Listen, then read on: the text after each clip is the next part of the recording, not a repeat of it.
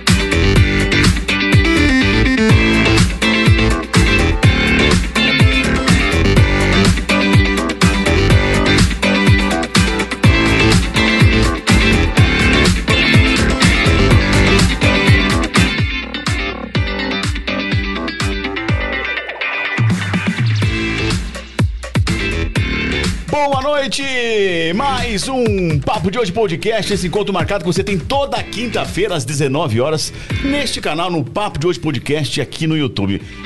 Vou pedir para que você se inscreva, participe aqui no chat ao lado, se inscreva também, vai lá e acione o sininho para que você sempre receba uma notificação quando houver um material novinho aqui no nosso canal, tá certo?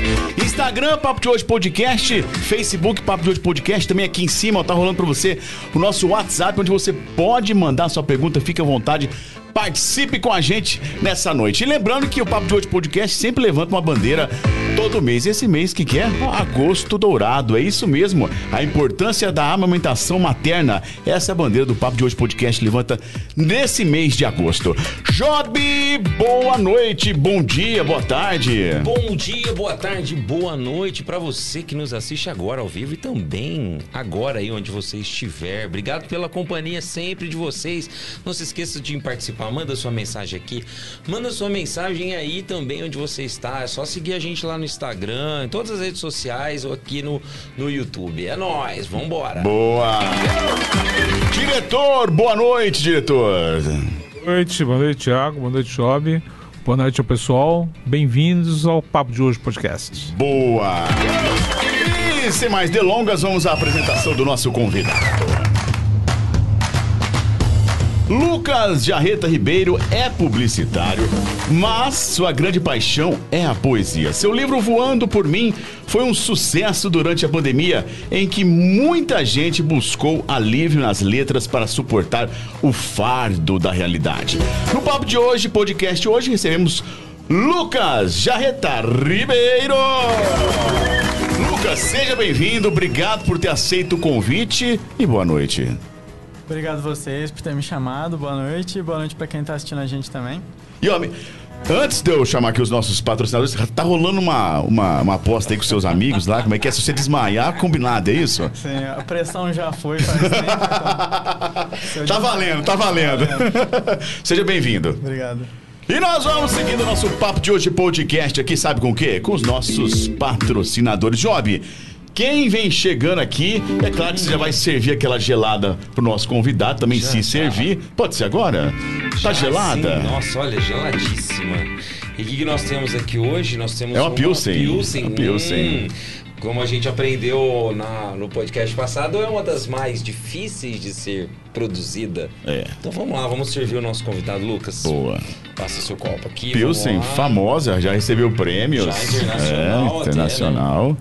É, E é isso, foi uma, uma, uma coisa que nós descobrimos aqui. É a cerveja mais difícil de ser fabricada, né? Exatamente, né? Eu também não ach... eu achava que não fosse essa não, mas E você consome tão rápido, né? eu consumo muito rápido. Cheers. É nóis. Boa. Ó, Sales Beer pra você. E ela vem chegando. Sales Beer, sabe o que que é? Não é só a Sales Beer que chega. É a Sales Beer Fest 2022. Isso mesmo. Música, cerveja e diversão. O Festival da Família Beer voltou. Sales Oliveira vai ter o melhor do rock. É isso mesmo. Dia 13 de agosto, a partir das 14 horas, no Parque de Exposições Sebastião Vigarani. As bandas, olha só quanta coisa boa vai ter. LD Rock, Retro Rockers 80, Astúria e o Tio RP Cover. Vai ser demais. Adivinha se eu não vou estar lá. Que dia que vai ser, estar. jovem? Dia 13 de agosto, hein? Marquem aí. Véspera do Dia dos Pais. Já desmarcamos tudo quanto é coisa lá para poder ir. Não perca. Então vai ter praça de alimentação, espaço kids, muitas e muitas atrações, cervejas parceiras também para quem quiser conhecer. Vai estar muito bom. A entrada é só um quilo de alimento não perecível. Então agosto não é julho, não é agosto que é o mês do rock, rock baby. Boa! Sales Beer, plural como Brasil. É só entrar lá, ó, www.salesbeer.com.br. Você pode também pedir, reservar o seu chopp pelo 16 3852 0889 ou pelo 16 992 59 3604. Sales Beer. Boa, jovem! E pra combinar com uma cerveja gelada, sabe que é o segredo do churrasco? É a carne, não é? Na Sir Beef Boutique de Carnes em Nuporanga você encontra a melhor carne para o dia a dia e o final de semana especial. São cortes nobres, diferenciados, cheios de sabor, textura e suculência. Hum. E você encontra também lá, sabe o que? Steak de chorizo, a famosa costela prime rib e diversos cortes angus e mais. Produtos artesanais com a melhor matéria-prima, como cafta recheada com catupiry, bolinhos de tilápia, bacalhau e mandioca com carne seca. Na Serbeef você também encontra filés de salmão e tilápia da melhor procedência. A Serbeef tem várias opções de espeto gourmet, com medalhão de frango com bacon e cheddar, mandioca com queijo, goiabada com queijo e bacon. Hum, Serbeef Boutique de Carne, Rua Voluntário Etelvino Borges 552, no centro em Nuporanga. Telefone 992806661 ou 992806127. Fala com o Júlio ou com a Marília, eles vão entregar pra você na sua casa. Sabif.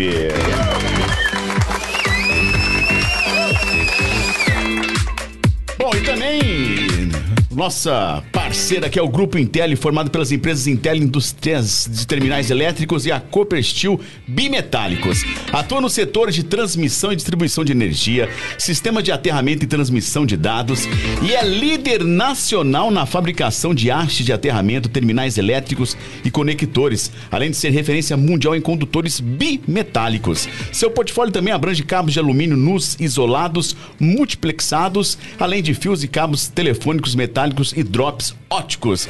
Nossa também parceira aqui, a Den- ao grupo Intel. Lembrando a você que, ó, faz participar, e tá o chat aí aberto, também tem o nosso direct do Instagram, tem do Facebook, também enrolando aqui pra você o nosso WhatsApp. Manda a pergunta aqui pro Lucas, fique à vontade, que daqui a pouquinho o Job estará lendo aqui o nosso chat. Tá certo? Combinado? Lucas, publicitário, escreve um livro, vira escritor, faz psicologia. Como é que surgiu a história de escritor na sua vida? Como é que foi escrever esse primeiro livro? Acho que tudo começou quando eu queria fazer cinema, que não tem nada a ver com nada disso. Poxa, tem isso também? Tem isso também. Que legal, cara. Eu, desde molequinho, gostava muito de cinema, de filme. Era o que? Minha paixão. Aí eu decidi estudar cinema na faculdade. E fui morar com um primo meu, lá em Salto, perto de Campinas, pra fazer faculdade de cinema. E esse meu primo é o cara que mais me, me inspirou em tudo, que é o Caio. Ele me mostrou literatura, me mostrou uns filmes mais, é, mais clássicos. E nesse meio tempo que ele ia me apresentando as coisas, fotografia, ele que me apresentou também, eu fui me interessando. Então, escrever acabou virando uma prática minha do dia a dia. Eu escrevo quase todo dia alguma coisinha para ajudar a pensar mesmo. Então, foi indo estudar cinema, conheci esse primo e daí virou um monte de coisa. Poxa, cinema, eu não gosto. Você chamou alguém, você chamou alguém pra briga agora. Pra uma, uma briga não gosto. boa, né? Uma Eu briga e o boa. Cláudio, que é o diretor, quase a gente não gosta, né? Quase não, não dá. E, mas, publici... aí você fez publicidade? Você fez publicidade aonde? É, Lá em Salto ou por cá? Lá em Salto acabou que não deu certo, eu não Uhum. gostei muito da faculdade. E eu falei assim, ah, eu quero ficar perto de casa.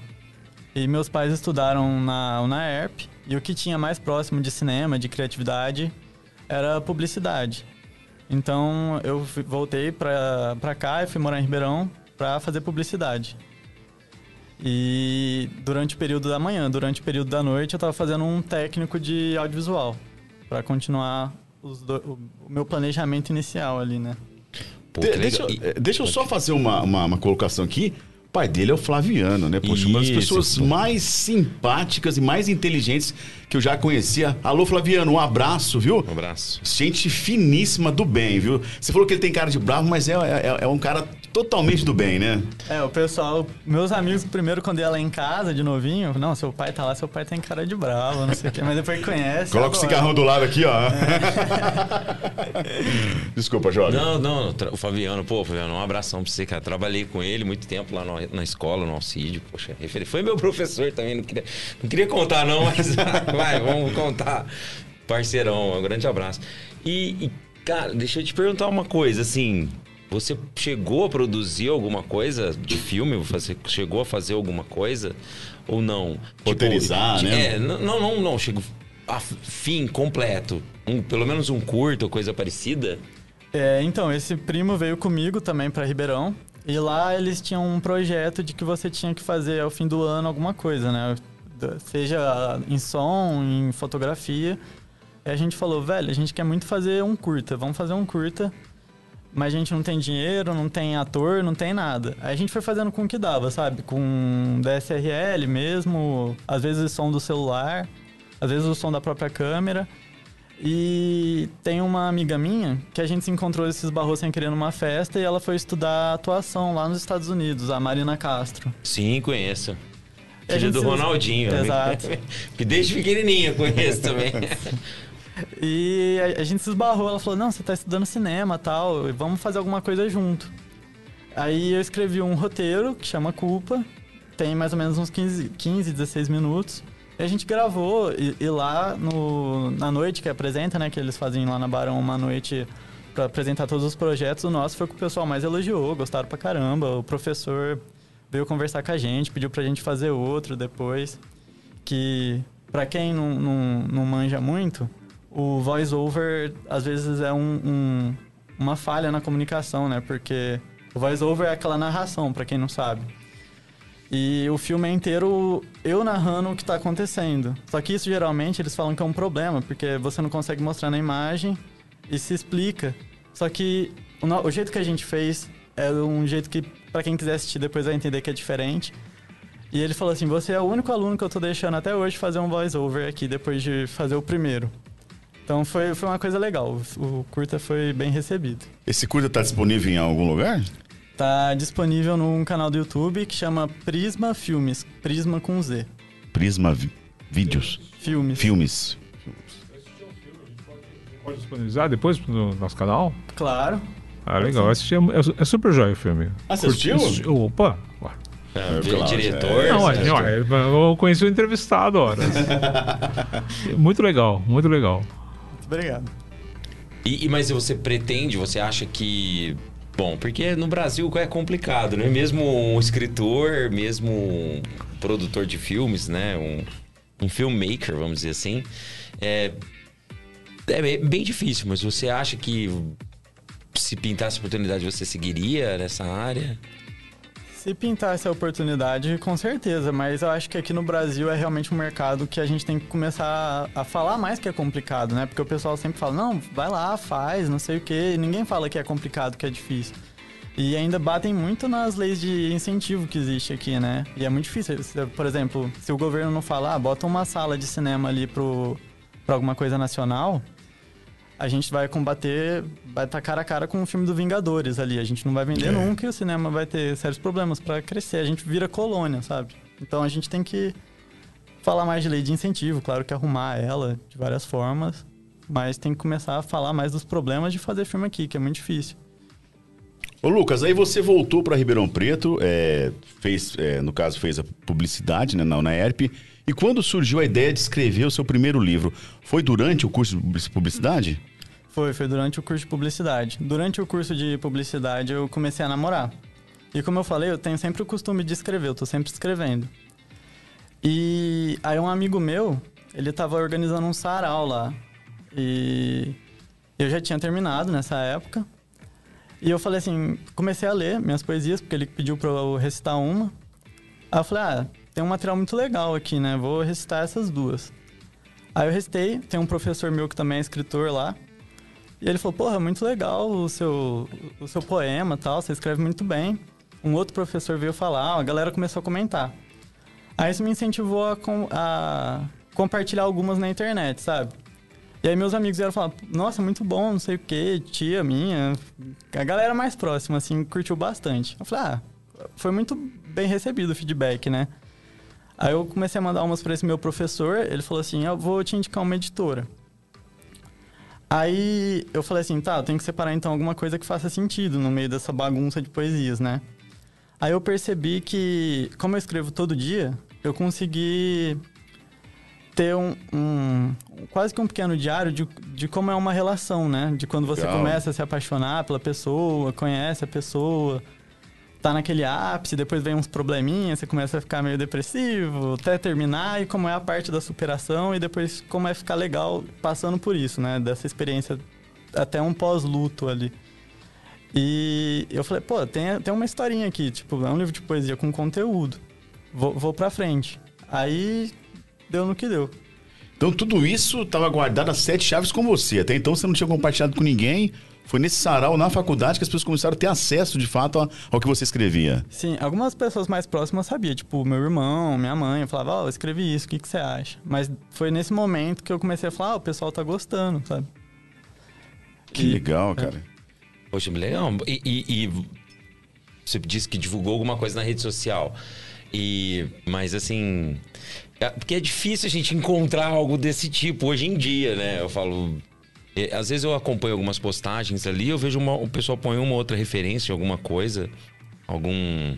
Clarice Lispector, por exemplo, só ela, né? Que dá praticamente ali. E isso é interessante, né? Hã? Raramente é ela. É, aí raramente é ela. Raramente é ela. raramente é ela também. E eu acho legal isso, porque, poxa, eu não esperava esse, esse- tipo de coisa. E, e, assim, na, na faculdade você. Ah, Você gostava mais dessa parte de comunicação escrita ou não? Você falou que foi fazia artes visuais à noite. Você conciliava as coisas? Como que você fazia isso? Eu sempre fui mais da parte da escrita, né? Tanto na publicidade quanto no cinema. Na- tanto que hoje eu trabalho com redação publicitária. Aí, é, no cinema eu fazia o roteiro. Então, pra mim era tipo quase que um hobby, sabe? Até hoje, quando eu tô trabalhando, eu falo assim, pô, pensar que uma chamadinha legal tal. Se, Por exemplo, a bandeira que vocês levantaram do, do Agosto Dourado. Então, todo mês, publicitário sofre com essas bandeiras, Sim, né? Porque sim, sempre sim. tem que fazer uma coisa diferente. No ano que vem tem É. igual, você não pode fazer a mesma. Então, é sempre um exercício gostoso de criatividade. né? Legal. Agora, você contou que, no caso, esse, esse, esse livro surgiu, e teve assim. É, o, o ápice foi num relacionamento que você teve que não deu certo. É, não sei se você pode tocar nesse assunto, enfim. Pode. Esse livro, a pessoa teve acesso já a esse livro? Chegou, chegou a mostrar? A pessoa se identificou com alguma coisa, não? Na época que a gente tava junto, a maioria ela via. Mas o, o livro em si físico, eu não faço ideia, porque por mais que a gente terminou bem, não, não tem aquele contato, né? Mas deve ter visto, deve ter ficado curioso, imagino. Ela deve estar deve tá curiosa, deve ter ido atrás, sim. E, e você, você é daqueles é, é, é, amantes do, do- da caneta e papel ou é no digitado mesmo os teus poemas? Caneta e papel. Caneta e papel. Caneta e papel. Porque eu faço, como eu falo assim, eu, como eu escrevo todo dia, eu não, tipo. é, como é que eu vou falar? Não tem uma hora pra escrever, né? Então, como geralmente eu tô na faculdade, ou eu tô trabalhando, tô estudando, eu tô sempre com papel na mão. Então, eu falo, de repente vem alguma coisa, eu falo, ah, isso aqui ia ficar legal de tal forma, e vou escrevendo. Na- Com a caneta dá pra gente desenhar a criatividade, né? Mais É, fácil. fato. Ah, o- muitos escritores eh, têm assim hora para escrever. Eu estava até conversando essa semana com o Menalton Braff, sobre o qual a gente estava conversando, falando também. E ele tem uma rotina, ele acorda de manhã, faz ginástica tal. eh, que até um escritor que a gente quer trazer aqui, só não deu, não deu certo porque está impossibilitado de, de viajar. E ele acorda de manhã e vai escrever. E ele escreve a, a parte, a parte da manhã até uma da tarde, depois vai descansar. Ele tá, já está com mais de 80 anos. É, você, acha que, que, você acha que a inspiração vem? Ah, no seu caso, a inspiração simplesmente vem, né? Você já tem. é, você acha que é possível fazer, assim, ter uma, uma, uma forma de, de forçar essa inspiração, de, de, de, de ter regra para. É possível ter regra para inspiração? Escrever, tipo, por exemplo, a, a poesia é diferente. A poesia você escreve quando ela vem, quando você escuta uma música, você fala, nossa, pensei de tal forma isso daqui. Agora, geralmente, a crônica, que é o caso dele, não é? Que ah, o romance. Escrever também é, é muito uma questão de disciplina. Mesmo quando não se trata de criatividade, quando você vai fazer um projeto acadêmico, é muito questão de disciplina. Então, se você tem uma disciplina de falar assim, eu vou escrever toda manhã tantas páginas, mesmo que fica ruim, no outro dia eu arrumo. E aí você vai moldando esse livro com o tempo, porque vai pesquisa, vai coisas que você vai vivendo durante o dia. Porque, por exemplo, você começa um livro em janeiro, termina em dezembro, você já tem outro pensamento, então você vai reformulando. Você sempre pode revisitar uma página e mudar ela. Então acho que muitos escritores eles vão tem um- uma rotina de escrita, mas pela disciplina, tipo, para não largar o livro numa gaveta, sabe? Poxa, que legal. Interessante, né? E, e- e- e a sua inspiração. Não vou falar inspiração, mas você tem alguma base? Por exemplo, ah, eu, minha base é tal escritor. Ou não? Você segue alguma métrica? Você tem algum estilo próprio? Conta pra gente como que é o seu processo. Tem três grandes poetas, assim, que eu acho que são a minha referência maior, que é o Mário Quintana, o Pablo Neruda, que chileno, ganhou o Nobel em 71, e o Vinícius de Moraes, que se, se você é brasileiro, você gosta de poesia, você gosta de Vinícius de Moraes, não tem jeito. E tem várias formas de escrever a poesia, né? Tem os sonetos, aí os sonetos, ele é mais difícil, que você tem que dividir em sílabas poéticas, tem que rimar A, B, A, B, aquele negócio de aula de português que todo mundo deve ter trauma pra caramba. Nossa. Todas, separação. Aí tem vários tipos de soneto, inclusive, né? Tem o italiano, que é dois quartetos e dois tercetos. Tem o... Camões, Exatamente, que acho que é o- a principal é, referência, né? Vamos dizer assim. sim. Todo mundo. Se expandiu no mundo todo. O famoso livro da lista da Fulvestre, né? Também. Tem, tem o, o shakespeariano, né? Que é o inglês, que é, acho que é quatro quartetos e um de dois, não lembro, mais ou menos isso. Mas o- tem alguns sonetos aqui que é da minha referência que eu tenho no Vinícius. E tem uns mais livres, que é o Neruda. O Neruda era completamente livre. Agora o Mário Quintana é mais da leitura. Eu não consigo fazer muito o que ele faz, porque ele faz aqueles trechinhos pequenininhos, sabe? Que por mais que é três linhas, você fala, nossa, genial. Que nem a- tem um que eu gosto bastante, que é quando ele não foi selecionado para Academia de Letras. Aí ele escreveu alguma coisa, acho que era Aqueles que aqui estão e atravancam o meu caminho, eles passarão. Eu passarinho. Então ele faz essas brincadeiras curtinhas, assim. Eu não consigo fazer isso, eu acho muito difícil. Mas pra leitura, pra exercício de criatividade é muito legal. E- e- o, o meu viés, assim, é, desse livro, pelo menos, é mais romântico. Ainda mais por causa que é a história de um relacionamento e tal. Você encontrou romance nesse seu relacionamento? Ou ele, de repente, assim, foi, foi, foi tragédia ou romance? Foi, foi um romance, uma tragédia. Acho que quanto mais mistura, melhor, né? Mas começou um Isso é romance, verdade. foi uma tragédia e depois voltou para um romance ali na hora de olhar para trás com carinho, sabe? Ô, Lucas, você estava contando que aí na. Vamos voltar um pouquinho, você estava contando que aí você teve contato com a editora. E como é que foi juntar? É, você teve que, é, de repente, eliminar algum para dar um número de páginas? Como é que foi você montar esse primeiro livro? Eu eliminei alguns para dar essa sequência Uhum. de, de uma história, assim, de, de uma sequência de acontecimentos, de sentimentos. Aí eu montei, passei pro Word, né, que eu faço no papel, e mandei pra minha tia-avó, Dirce, que você deve conhecer. Sim. Que ela corrige, ela adora. Mandei pra ela, ela corrigiu e eu mandei pra editora. Aí, essa editora, ela trabalha com autores que estão começando ainda, né? Então, você tem que comprar uma quantidade de livro deles. E aí, eles fazem a... Eles te aceitam, aí depois você entra nesse acordo com eles de quanto livro vai ser, como é que vai distribuir. E esse meu professor que eu tinha comentado que me passou essa editora que ele já tinha publicado com eles quando ele começou. E foi assim o contato que a gente teve. E você não conseguiu nenhum tipo de incentivo, foi na, foi na raça mesmo. Foi na raça, foi na raça. Foi patrocínio ali, mas depois se, se pagou, graças a Deus. e tá indo ainda, tá? Valeu a pena. Legal. Mo- Mostra o livro aí pra nós. velho.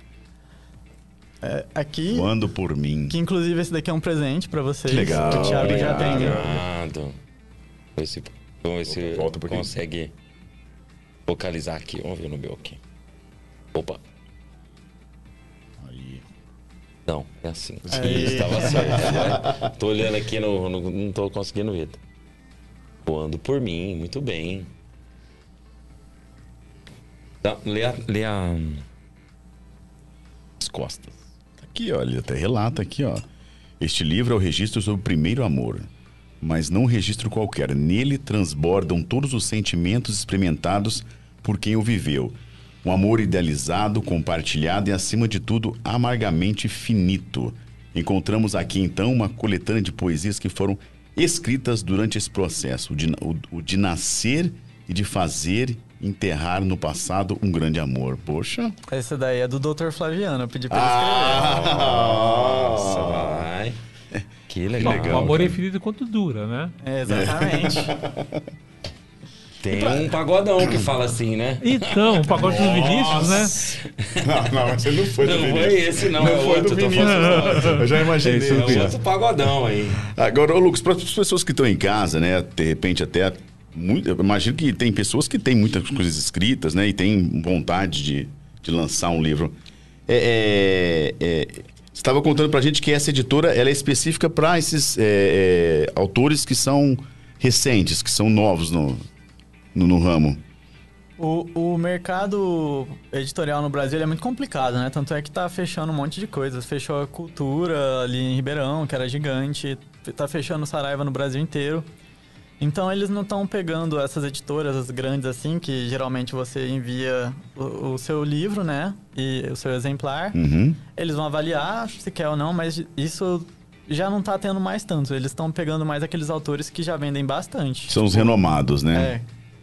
Então, geralmente vencedor do Jabuti e tal. Então, os autores mais jovens, eles têm que se sustentar em do- do- dois viés, né? Que são essas editoras que apoiam, né? Que você compra uma quantidade de livros e depois revende. Ou é, concursos, tipo premiações, que nem a da Amazon. A da Amazon eu acho que é uma da maior que tem, que É, eu vi isso. que é gigante, que eles publicam em e-book digital pro vencedor, acho que é mais 50 mil reais. Aí tem a do Prêmio Sesc de literatura, que aí tem várias. é, várias Categoria. Categorias. categorias, que é o romance, crônica, que aí eles publicam de graça também. Que é pra quem tá começando. Se você já tem um, já tá publicado, aí vai pra outros, que é- seria o Jabuti, por exemplo. Que é E- incentivo assim. Qual que é o, o investimento para se lançar um livro desse? Pode falar em números ou não? Claro que em outras épocas, né? nós estávamos até conversando aqui fora do ar, que mudou tudo, né? Olha, Vai variar, tipo, muito do, do- da quantidade que você vai imprimir, da- do que a editora vai propor, que são várias editoras que trabalham dessa forma. E no meu caso, foi acho que em 2019 que a gente fechou o contrato com a Chiado Books. E eu não vou lembrar exato quanto que foi, É, mais ou menos, só para a pessoa ter uma, uma ideia. mas acho que foi uns 4, 4 mil por aí. Só que você compra o livro no preço de, tipo, faz de conta, não lembro mais. Você paga 18 reais cada livro e você tem que fechar um tanto de 300 livros. Até um mínimo de 300. Exatamente. Uhum. E aí você paga esse daí eles imprimem, beleza, fechou assim. Mas depende do quantos livros você vai fechar para imprimir, aí depois você vai vender por, por um preço maior, né, que seria o preço do, cobrando tudo, transporte, tá, tá, tá. Então você vai ter uma margem de lucro nisso, né? Porque Uhum. você compra o livro que é o livro impresso mesmo, sem nenhum outro trabalho custeando ele. E, e esse livro já está disponível em algumas plataformas, já em digital? Tem, tem o e-book dele, tanto no site da, da editora, tem na Amazon também. E- Tem o e-book, acho que você acha quase todos os sites, assim. Cê- Vocês são adeptos ao, ao- ao- ao livro digital já? Ou você ainda gosta daquele cheirinho da folha, de passar a página? Cara, depende. Depois que eu peguei o iPad, né, vamos dizer assim, eu só fico agarrado nele.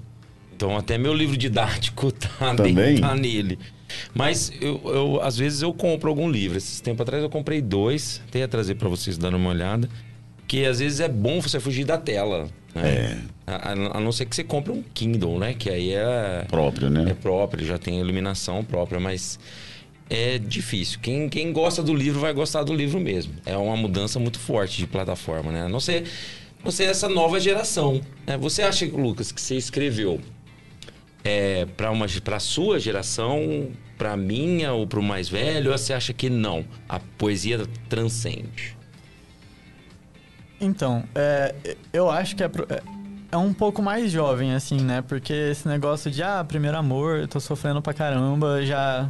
Tem galera que já passou disso, já... Ah, mas todo mundo já passou por isso, Mas poxa. como todo mundo já passou Quem por nunca, isso, né? É. às vezes você lê, você. Eu falo assim, que a poesia é uma brincadeira de voar por você mesmo, né? Tanto é que é daí que vem o nome voando por mim. Você tá lendo, você tá relembrando legal. as coisas. Então, assim, se, se, pro mais jovem que tá vivendo aquilo, é uma identificação mais próxima. Pra alguém mais velho, talvez seja legal, tipo, despertar aquele sentimento. Nossa, eu lembrei de tal pessoa que eu conheci há muitos anos, ela é importante pra mim por causa disso. Então, acho que é, é meio atemporal, mas eu diria que é um pouco mais jovem, assim, no sentido mais inocente. E, e cronologicamente, se for possível dizer, mais ou menos quanto tempo essa coleção da, da, assim, na, dura? Esse livro, você falou, ó, foi, é uma história que tem começo, meio e fim. Cronologicamente, só pra gente entender, foi quanto tempo? Ah, uns dois anos. Dois anos? Uns dois anos. Do, do- Praticamente do diariamente. começo até... ó, Aham. Poxa, que legal, bastante coisa. Você gosta do digital ou você prefere o papel? Eu prefiro papel. Eu, eu, eu amo livro, né? Então, tipo, eu compro o livro, o pessoal lá em casa até me zoa. Mais um, você nem terminou o outro. eu, eu não consigo. Eu até comprei um tablet, porque livro de faculdade é muito caro. É. Aí você tem um PDF mais barato. Mas eu não consigo me adaptar. Pra mim, o livro, eu gosto de pegar ele do piso, de botar ele em cima da cama e ele ficar me chamando. "Ô, você não vai ler? Olha como minha capa é linda, não sei o quê. Isso é, é analógico, né? É, Nesse sentido. sim. Mas você risca o livro ou não? Não risco. Não risca. Nem o Canetinha, eu ia nada? falar isso agora. Nadinha, nadinha. E eu tava vendo a capa. A capa é sua também? Não, Ilustração? a capa é de um artista da própria editora. Que Ah, eles é da editora. Aham. Mas você que escolheu? Eu, eu dou umas dicas assim, tipo, eu falo assim, ah, alguma coisa mais é, intrínseca, tá, tá, tá, que tem alguma coisa voando. Aí eles fizeram essa daí que eu achei bem, como é que eu vou falar? Bem, bem subjetiva mesmo, né? Combina com um tema, assim, um pouco mais escurinho. Eu, eu gostei bastante.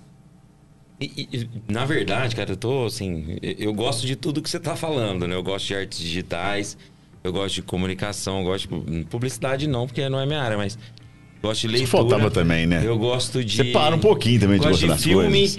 e gosto de fotografia também. Gosto É uma de- paixão, é outra paixão dele Conta também. pra gente, fotografia na sua vida, como que foi? Eu achei, vou fazer uma adenda aqui, eu achei o máximo as fotografias que tirou do seu pai. Eu tava vasculhando, invadi o seu Instagram exatamente para nós darmos uma olhada.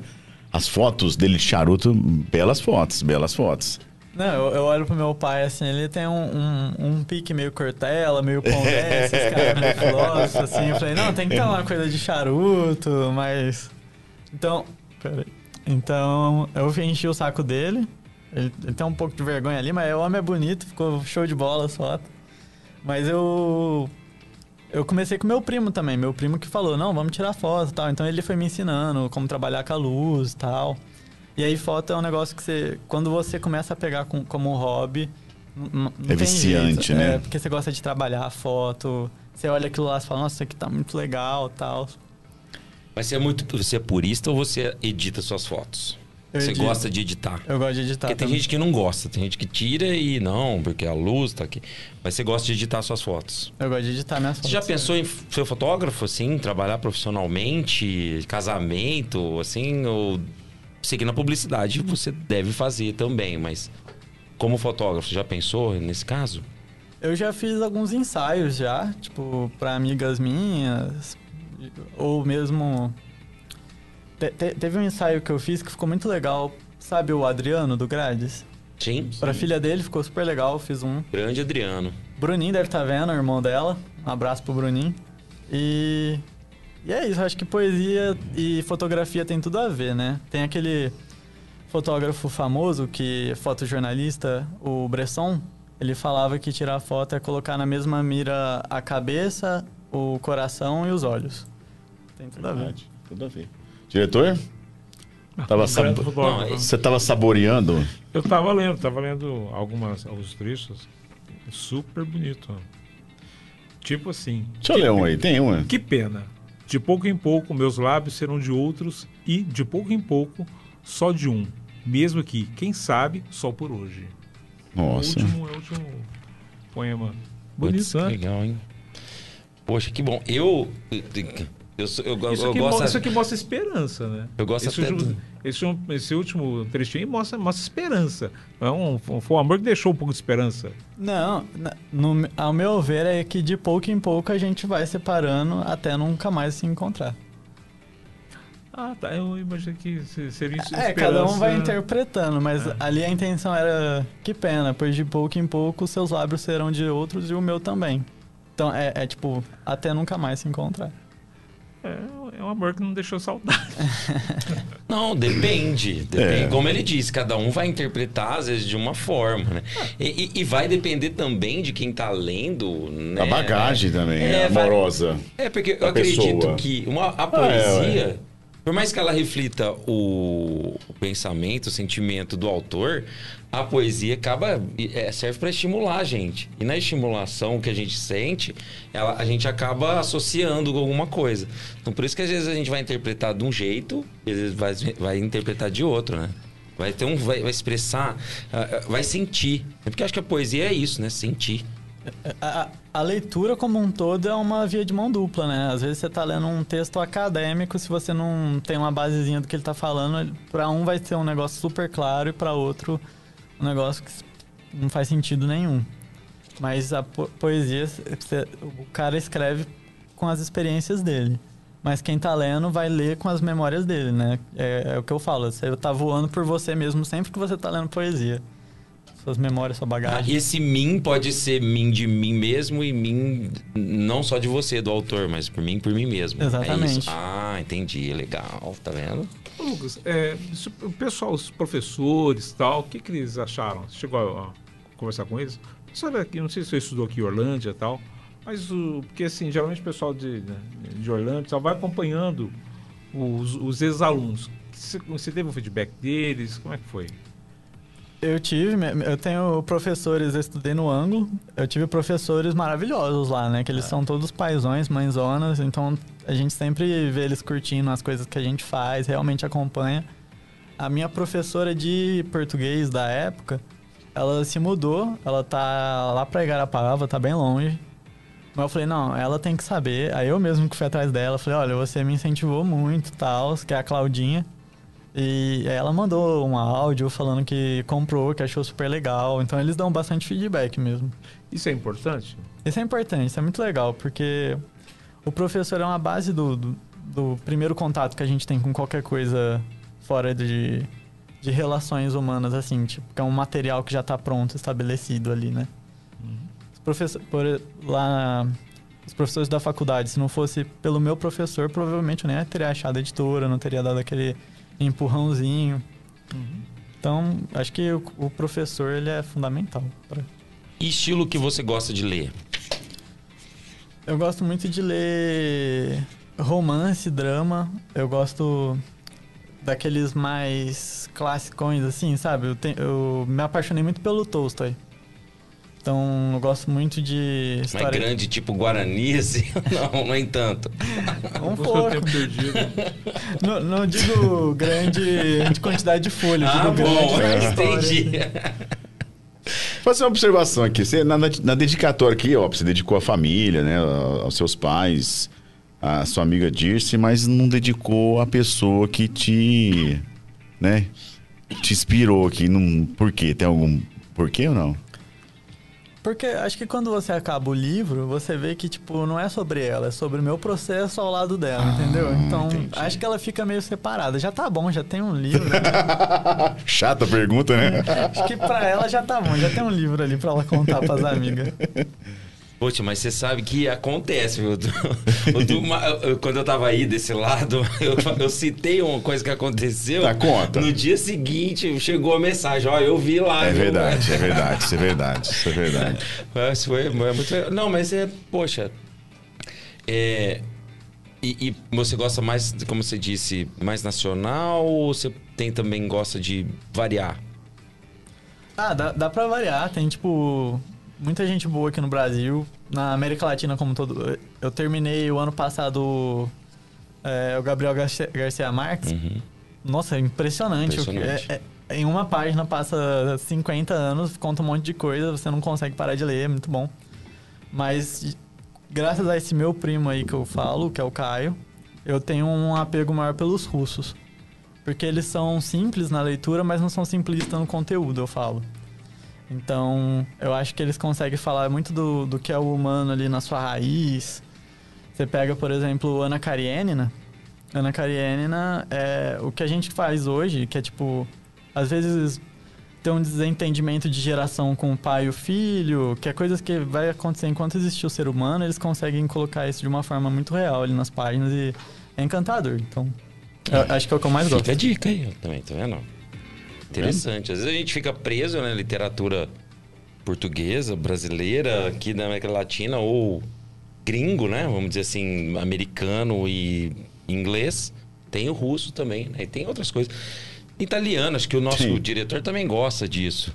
Né? E, e, e, mas é, basta procurar, né? Eu acho que antigamente era tão difícil. O acesso, era né? tão difícil. Você tinha que. Eu falo que eu tinha que pegar minha bicicletinha e ir lá na biblioteca. Eu morava lá no. Lá no a fichinha. Ia lá na biblioteca, porque na escola às vezes não tinha. Ia lá na biblioteca buscar, depois voltava. Hoje não, hoje tem todo o acesso e parece que a galera não se preocupa. Eu acho que precisa descobrir. Que dica que você dá para alguém, assim, pro pessoal? Fala assim, ó. Eu gostei disso simples, além do seu, é claro, o que, que você indicaria para o pessoal hoje mais jovem ou até mesmo mais velho para começar? Para começar, acho que tem que ser um livro pequeno, senão a pessoa começa a ficar ansiosa, né? E, e, também tem que ter o negócio que eu falei da disciplina, porque eu falo que ler é que nem meditação. Se você vai parar para meditar o primeiro dia, você vai ficar ansioso, você não vai conseguir fazer nada. No, no, fim da primeira semana, você consegue não focar em nada, tal. Ler também, ler. Primeiro dia você vai ler duas páginas, vai começar a boiar. Então tem que ser uma coisa pequena. Pega alguma coisa tipo A Morte de Ivan Illich, do Tolstói também, que é bem o que eu falei, é uma coisa bem do ser humano ali, então todo mundo se identifica. E é simples de ler, não, não tem palavra difícil. E é encantador, todo mundo vai gostar. Então acho que é uma coisa pequenininha, tipo esse. Ô Lucas, é, tem muitas... Tem muitas pessoas que se decepcionam, né? Lê o livro e depois vai sair o filme do livro. Você é dessas pessoas também que decepcionam? Fala, hum, mas o livro ou você acha que sempre o livro é óbvio, né? É mais completo. Mas você é da, da, opinião que tem muito livro que é melhor ficar só no livro do que pro, pro, pro cinema?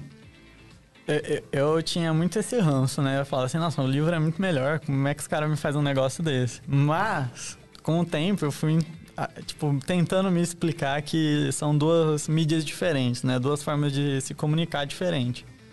Então, tem como você fazer uma tradução ali de diferente de uma mídia para outra e ter sua qualidade. Por exemplo, é, eu gosto muito mais do filme do Senhor dos Anéis do que do livro do Senhor dos Anéis. Então, vai, vai de gosto pessoal também. Mas, mas você prefere Tolkien ou Martin? Ah, o Tolkien. Eu vou entregar ao Lucas. Antes de, antes de você chegar, nós estávamos conversando aqui.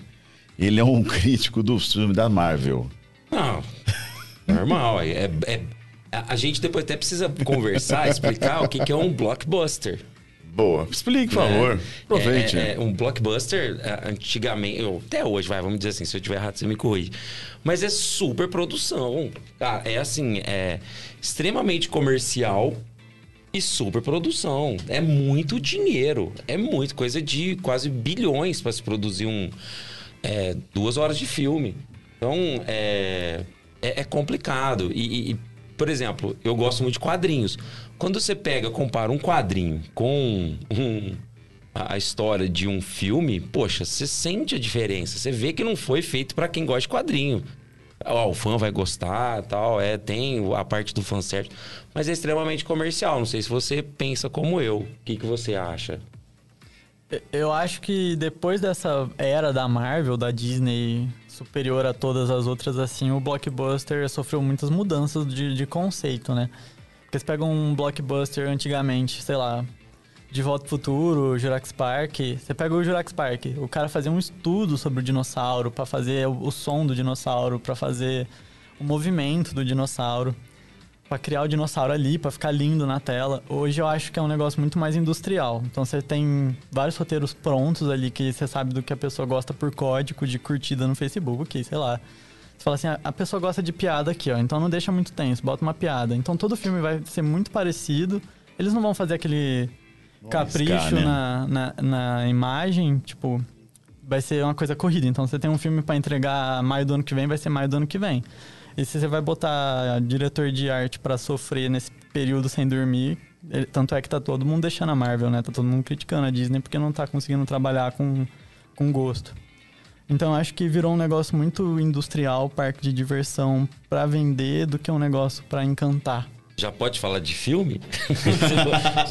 eu tô tentando manter na, na, literatura. Mas se for para entrar, a gente vai começar. Não, inclusive falando de literatura, você esteve na Bienal, né? Nós vimos algumas fotos aí. Como é que foi a experiência de levar o livro para lá?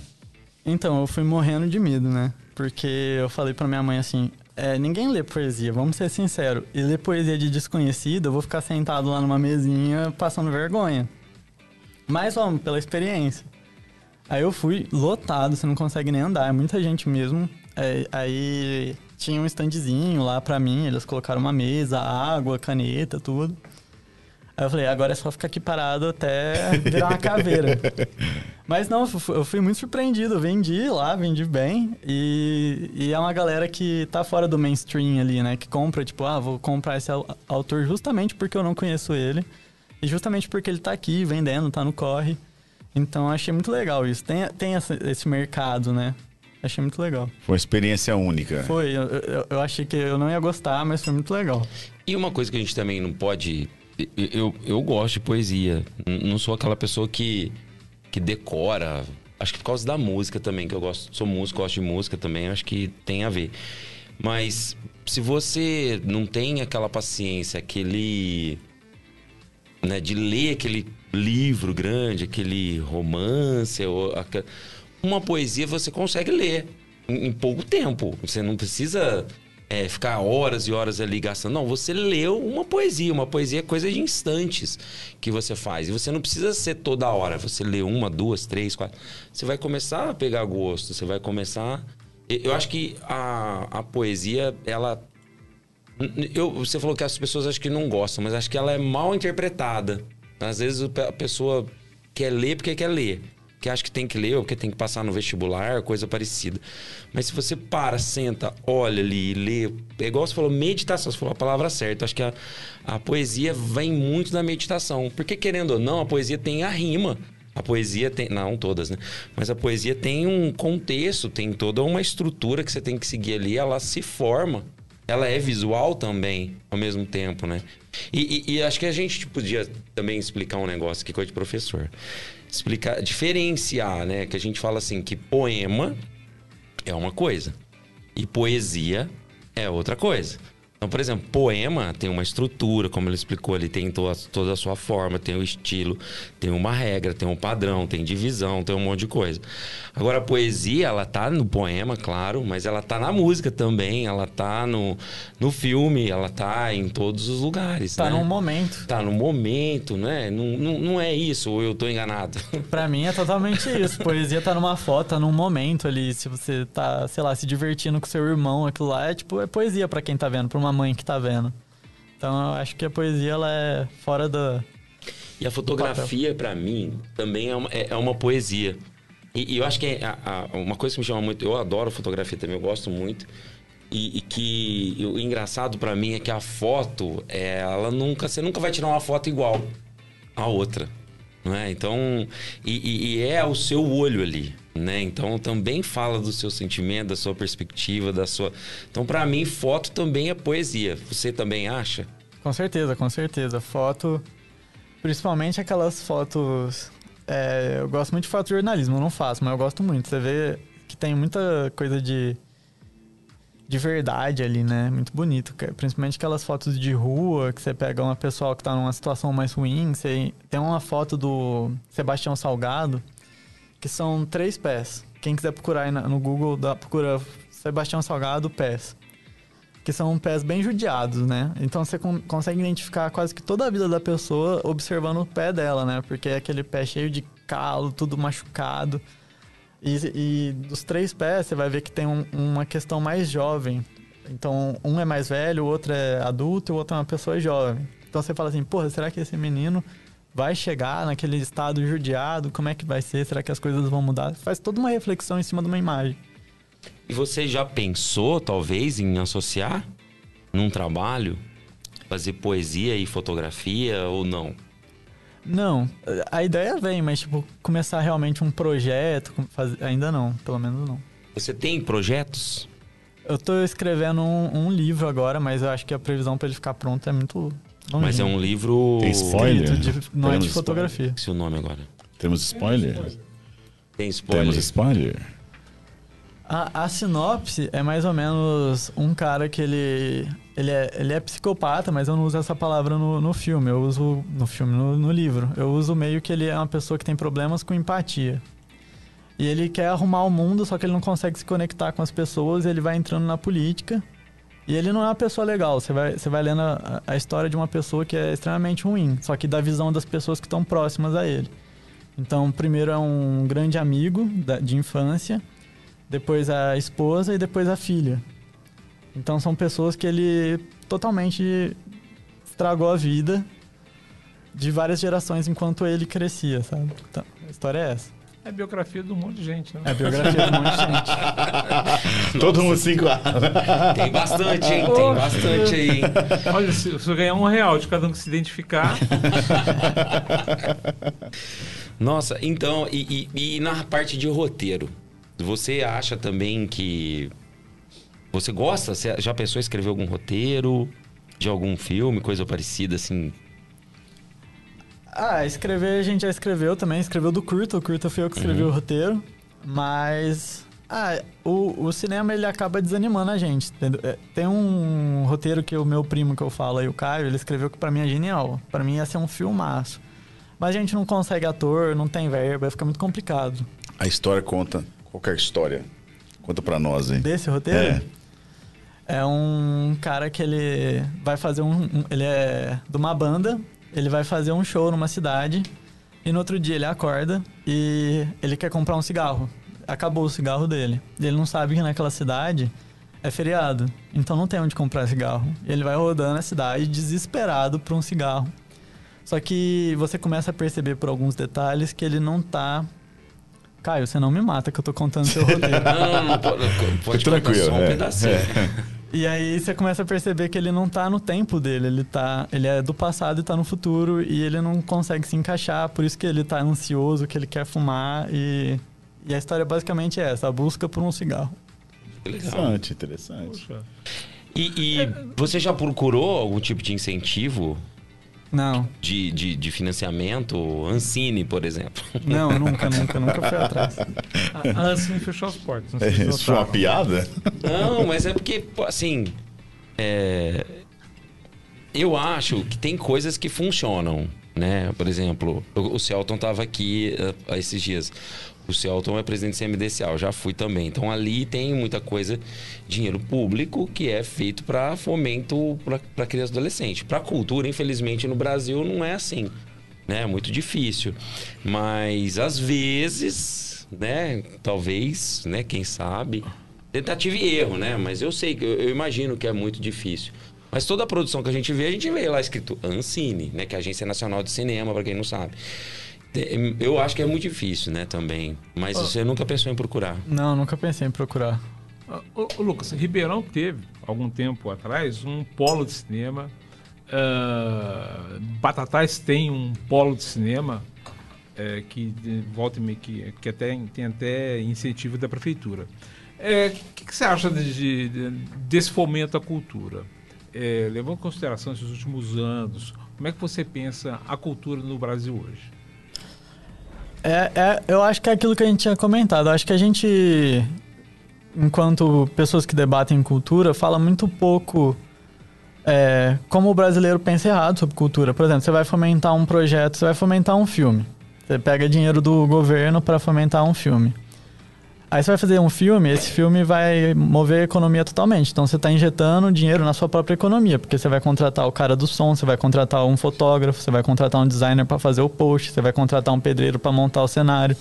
É Aí só esperar o filme acabar e olhar as letrinhas subindo lá, né? Não é? Aquilo lá é que a dinheiro. pessoa não, não, não percebe isso, né? Aquilo lá é dinheiro. Aí você vai, beleza, você fez o filme. Aí o filme vai pro cinema. Aí algum cara vai, vai comprar pra pagar esse filme lá, vai vender a pipoca, a pipoca vai vender uma roupa e, e aí vai. Tipo, você tá movimentando a sua própria economia. A, a cultura de modo, de modo geral, como é que você tem visto ela no Brasil? Você acha que a gente está caminhando bem, a gente está retrocedendo? Porque aos 23 anos, né, você tem. vo- Você acompanhou em uma, uma parte da história do, do Brasil que. Um, um período em que houve um certo incentivo à cultura. E de repente um período em que houve uma, uma, caça, uma caça às bruxas em relação à cultura. Eu, eu acho que assim, a gente tá tendo um problema de diálogo entre a gente. Por exemplo, eu acho que. Eu gosto muito de música clássica, tipo Vinícius de Moraes, esses caras aí que mais antigo. Só que eu acho que dentro do Brasil tá tendo um debate muito forte de geração. Então, por exemplo, tá tendo a Anitta agora que, chegou no topo do mundo. Qual foi o último cara que fez isso? Foi o, o Tom Jobim, porque os Estados Unidos deixou ele entrar lá por causa que tava tendo aquela guerra toda de de tentar conquistar os países da América. Então veio o Orson Welles pra cá, os caras deixou ter esse intercâmbio de, de cultura. A- depois disso, só a Anitta conseguiu ir lá fora e fazer esse estrondo todo. Só que você vai falar com de um cara mais velho da Anitta, o cara vai falar, ah, mostrou a bunda, não sei o que, não, não presta. Não, velho, tem um, um- potencial muito forte do Brasil pra exportar pra fora a cultura nossa. Você vê, por exemplo, a Coreia do Sul, Oh, Hoje- eu gosto, hein? Hoje você pega. Você pega pra entrar nesse debate, o que o governo tá fomentando lá é, é muito alto e você vê a, a galera mais jovem só escuta K-pop, no- novela coreana. É jovem. Eu sou jovem. Eu sou jovem. tá vendo? Consumidor nato. Eu sou jovem, tá vendo? Eu e a Sofia, que não veio aqui hoje de novo. Você acha que as pessoas, então, simplesmente não estão entendendo o que é cultura? Não, eu acho que a, a galera muito saudosista tá barrando um pouco. Mas A você acha que é saudosismo? Porque, de repente, porque eu, tô vendo, ah, eu vejo assim, muita gente jovem reclamando da Anitta. E não os pessoal mais velho. O pessoal mais velho não tá muito. Continua com- curtindo aquilo que, que, que gostava tal. Mas eu, mas eu vejo é um pessoal mais jovem levantando bandeira contra a Anitta. Ó, do- do- da minha vivência, assim, do meu ponto de vista, a galera mais jovem tá, tá- é o que tá deixando ela rica. O- a galera mais velha que entra num debate, tipo. Ah, na, Cultural. na minha época, a Paula Toller cantava muito e não precisava mostrar a bunda. Era, era esse o debate. Mas não tinha o Tchan, não. né? É. não, eu falo porque muita gente critica, fala, ah, nossa, onde já se viu, mas se a gente parar pra pensar, tem, tinha também. É uma né? miopia cultural, né? É, A Gretchen. também acho. Gretchen, Gretchen, né? Gretchen. As A pioneiras diferença aí, é né? que a Anitta chega lá pela música, realmente, né? No Spotify que, que bombou, não foi vídeo, foi Spotify. Então, assim, eu acho que o que tá travancando muito o progresso da nossa cultura é a galera ver que se você botar o dinheiro do fomento do governo na, na nossa cultura, gera dinheiro, você tá movimentando a economia. Falando nisso, olha só, tem aqui no chat o nosso querido, meu querido, Celton Roberto Ô, Pelissaro. Celton. Grande Figuraça. Um abraço, Olha aqui, ó. Celton. Deixa eu falar. Salve, salve, turma boa de papo. Show novas gerações com tanta cultura. O que o nosso ilustre convidado acha sobre a lei de incentivo à cultura? É possível publicar o primeiro livro por incentivo fiscal? Uhum, Muito difícil, muito difícil. Só se for daquele jeito que eu te falei. Através de alguns concursos por prefeituras ou do próprio SESC, né? Que o SESC é o, do- o dinheiro do comércio ali, apesar de ser privado, o dinheiro é, é público. Então só se for através de- desses meios assim, sabe? Não tem um- uma lei que, tipo, ó, vou dar dinheiro pra aquele cara escrever um livro. Acho que não, não sei como é que funciona. Não, muito difícil. Tem, tem, tem pouco. Ô, ô, ô, Lucas, co- co- como é que é a história do, do- do seu primo, que foi quem te inspirou né, a- a- na cultura? Ele, ele terminou o curso de cinema? Ele, ele fez alguma coisa? Ou vocês, vocês foram estudar juntos por cidade? O, o lance dele é que, tipo, ele é totalmente discreto. Ele fez o, o curso de audiovisual comigo, ele que dirigiu o curta. Mas depois que ele terminou o curso, o lance dele, ele, tipo, meu negócio é ler. Então ele fica o dia inteiro lendo, vendo filme e. Eu não sei, o nível que ele transcendeu sobre. vocês botam ele pra falar aqui, sabe tudo, é impressionante. Então o lance dele é ficar escondido, lendo Só que na hora que você tiver que consultar ele, o cara sabe tudo, não precisa nem de Google. E, o que você tá, você tá consumindo agora? Agora eu tô Eu lendo. falo assim, em tudo, né? Não só ah, o livro, mas no geral. Ó, na, na leitura eu tô lendo Torto Arado, que ganhou o Jabuti Hum, recentemente. Indicação Inclusive, do seu indicação do tio. teu tio aqui, viu? É, então, você acha que eu peguei aonde? Inclusive, já Ah, prome- é. prometeu emprestar o livro pro Cláudio, né? Esperando. É bom, é bom, peguei a indicação aqui. E filme, eu tô vendo que tá por aí, tipo, recentemente eu vi um muito bom que chama Sentidos do Amor. Que fala muito do que a gente viveu, que é uma pandemia, onde as pessoas perdem completamente. É uma doença que as pessoas não estão relacionadas. Por exemplo, você tá aqui no Brasil e tem um cara lá na China que tem a mesma coisa que você, ninguém sabe por quê. Só que o que acontece? Você vai perdendo o sentido. Então, primeiro você perde o olfato, depois você perde o tato e por aí vai. E depois, daqui a pouquinho, a gente vai ter aí a nossa hora do café. E na hora do café a gente vai dar umas dicas aqui, Opa! né? Não, Eu quero ouvir bas- bastante do Lucas hoje. Muito. Mas você falou um negócio da cultura, né? Você citou a Coreia do Sul. E conta pra mim, você já assistiu, consome ou não? Doramas ou não? Nossa, eu acho muito chato tudo que tem de lá.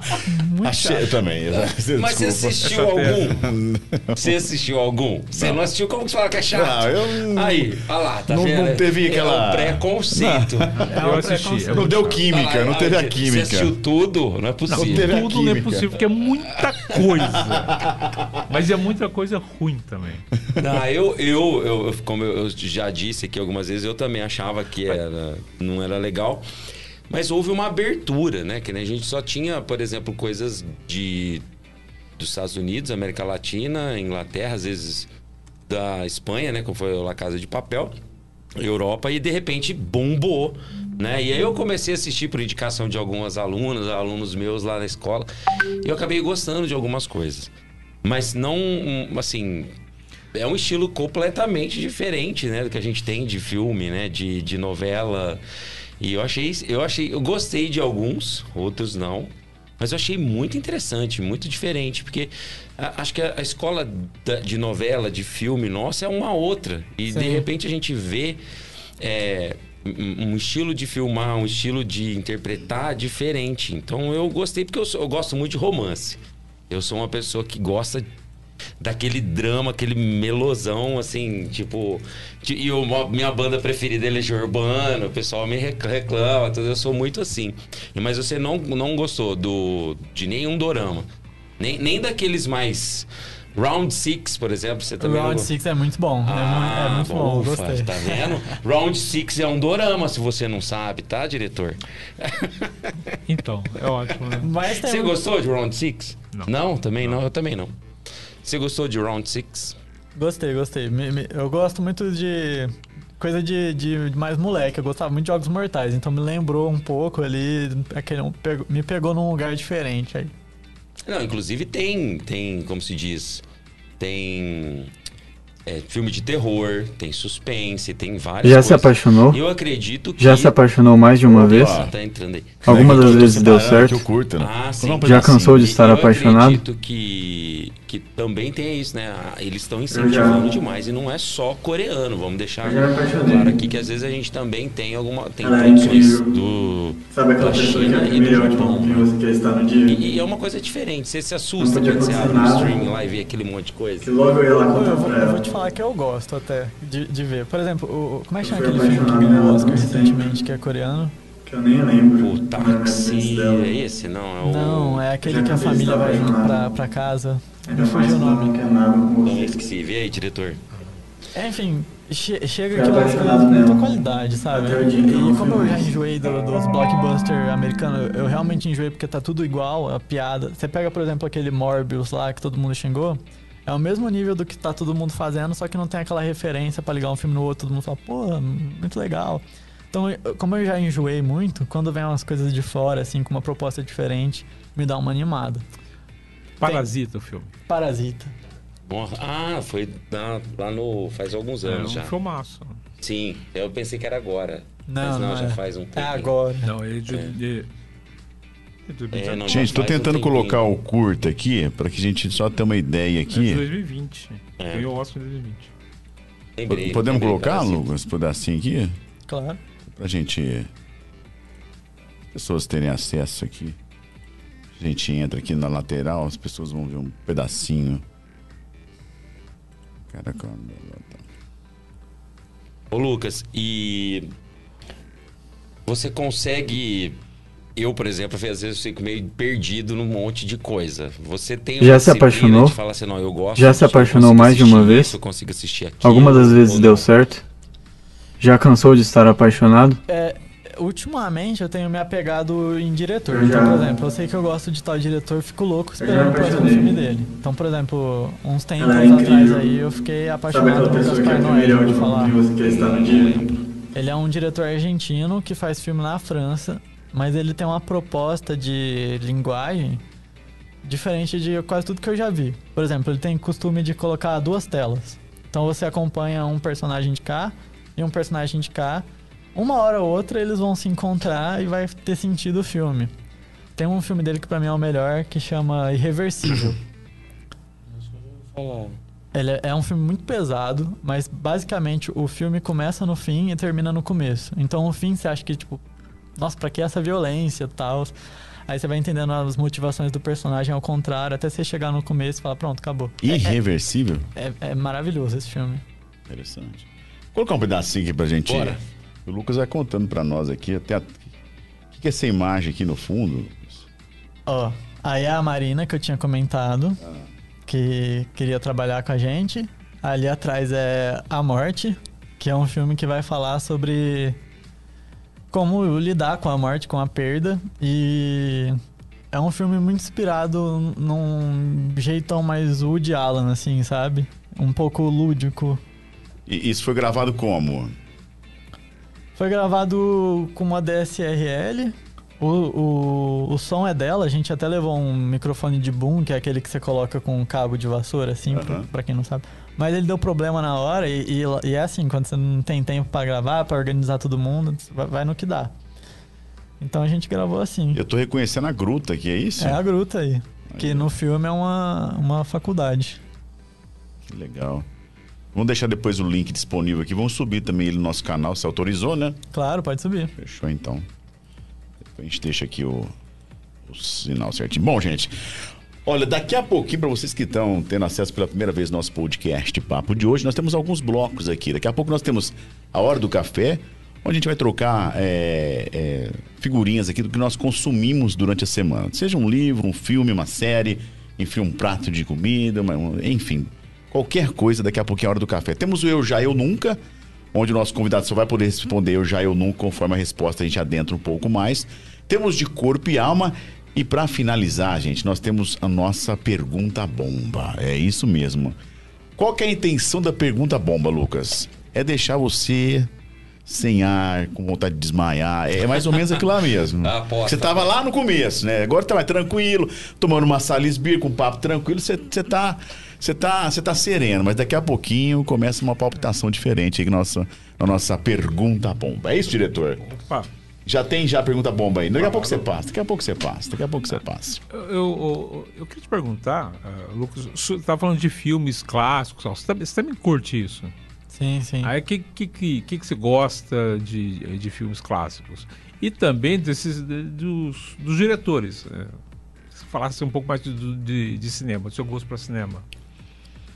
Ah, é- é- do, que eu comecei a ver como que eu falo assim que é clássico é a galera do sexo, drogas e rock and roll lá dos anos 70, que é o Scorsese, Spielberg.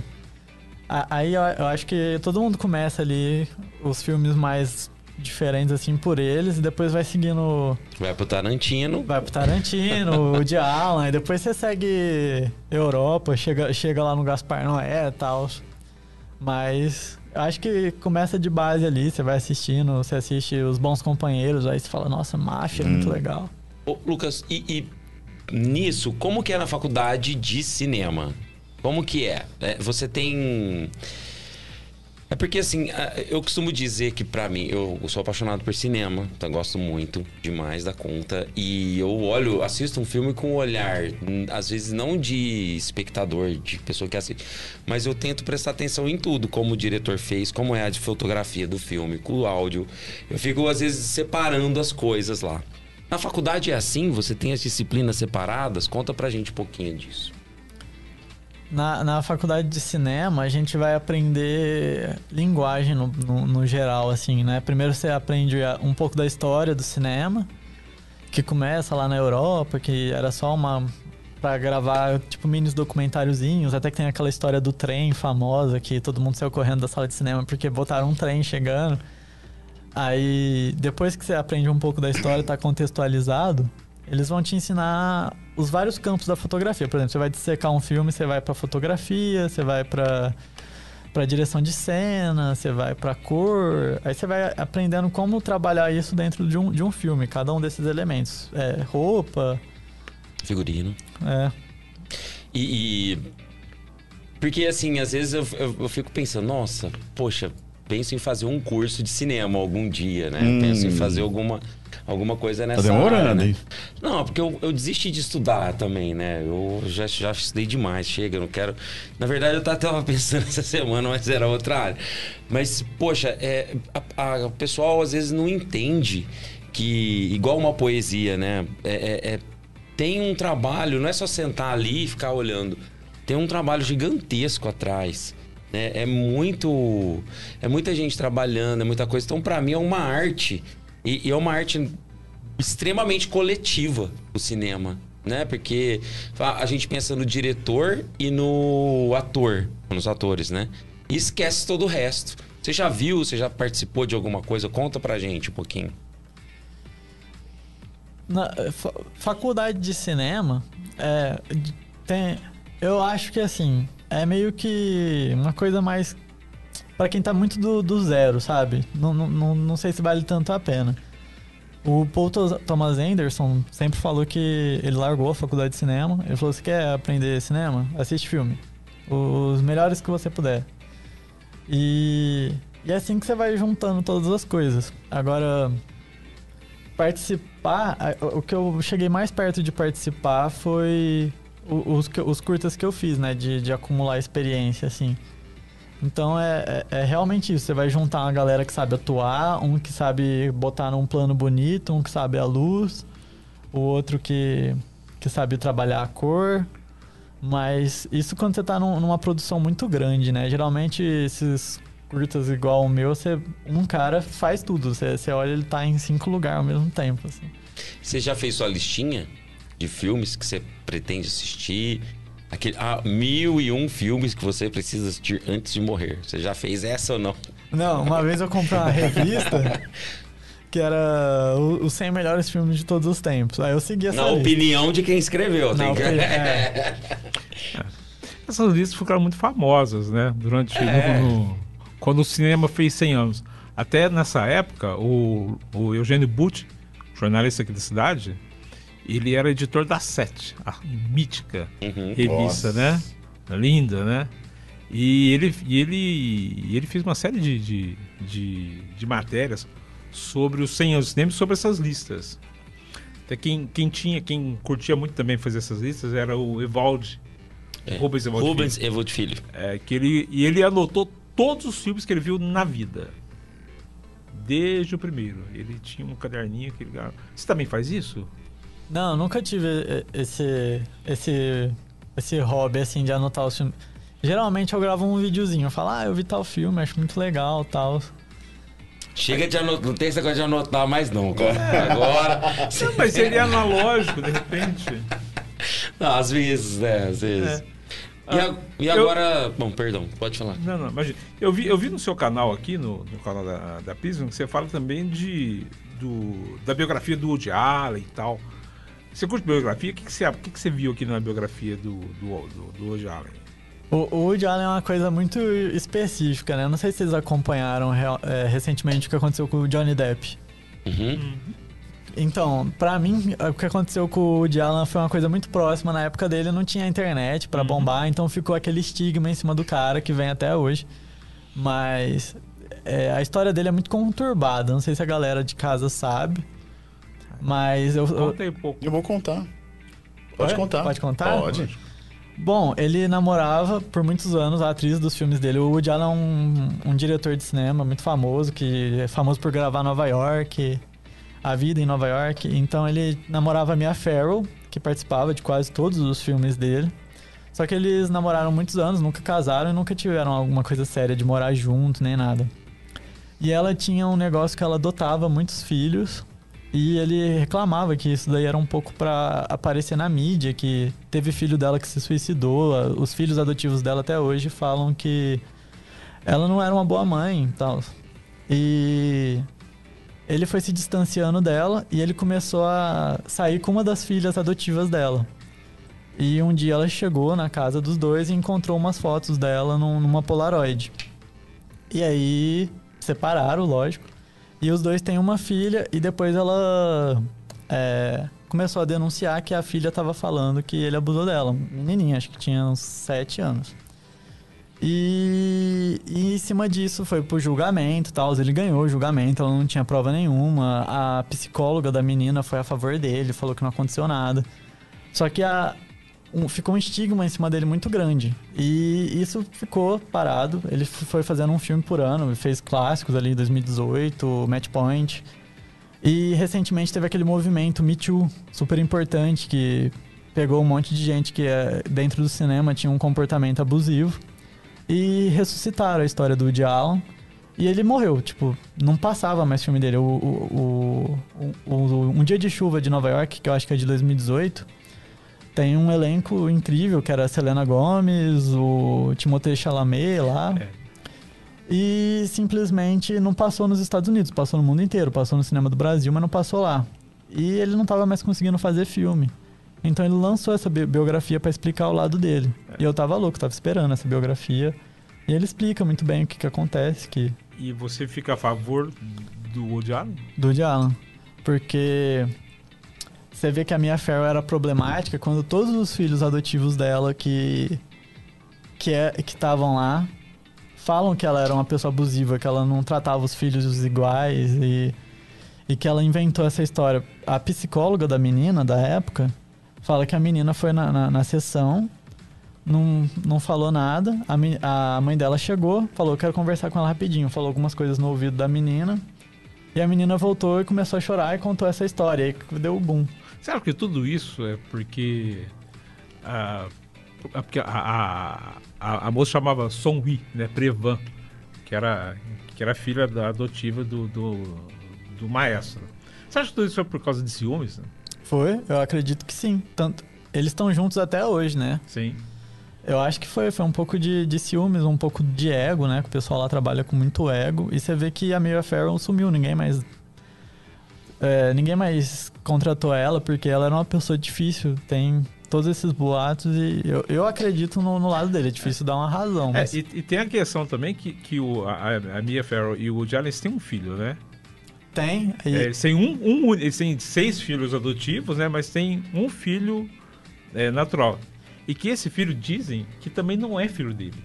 Ele seria filho do, do Sinatra. Frank Sinatra. Que é a, ele é a cara do Sinatra. É a cara do Sinatra. Sério? Impressionante. Mas não, acho, acho que nem ele. ele- Acho que até ele, acredito que Já é. É. Tipo assim, eu acho que ele não curte mais o. Traz o pro ratinho, resolve isso fácil.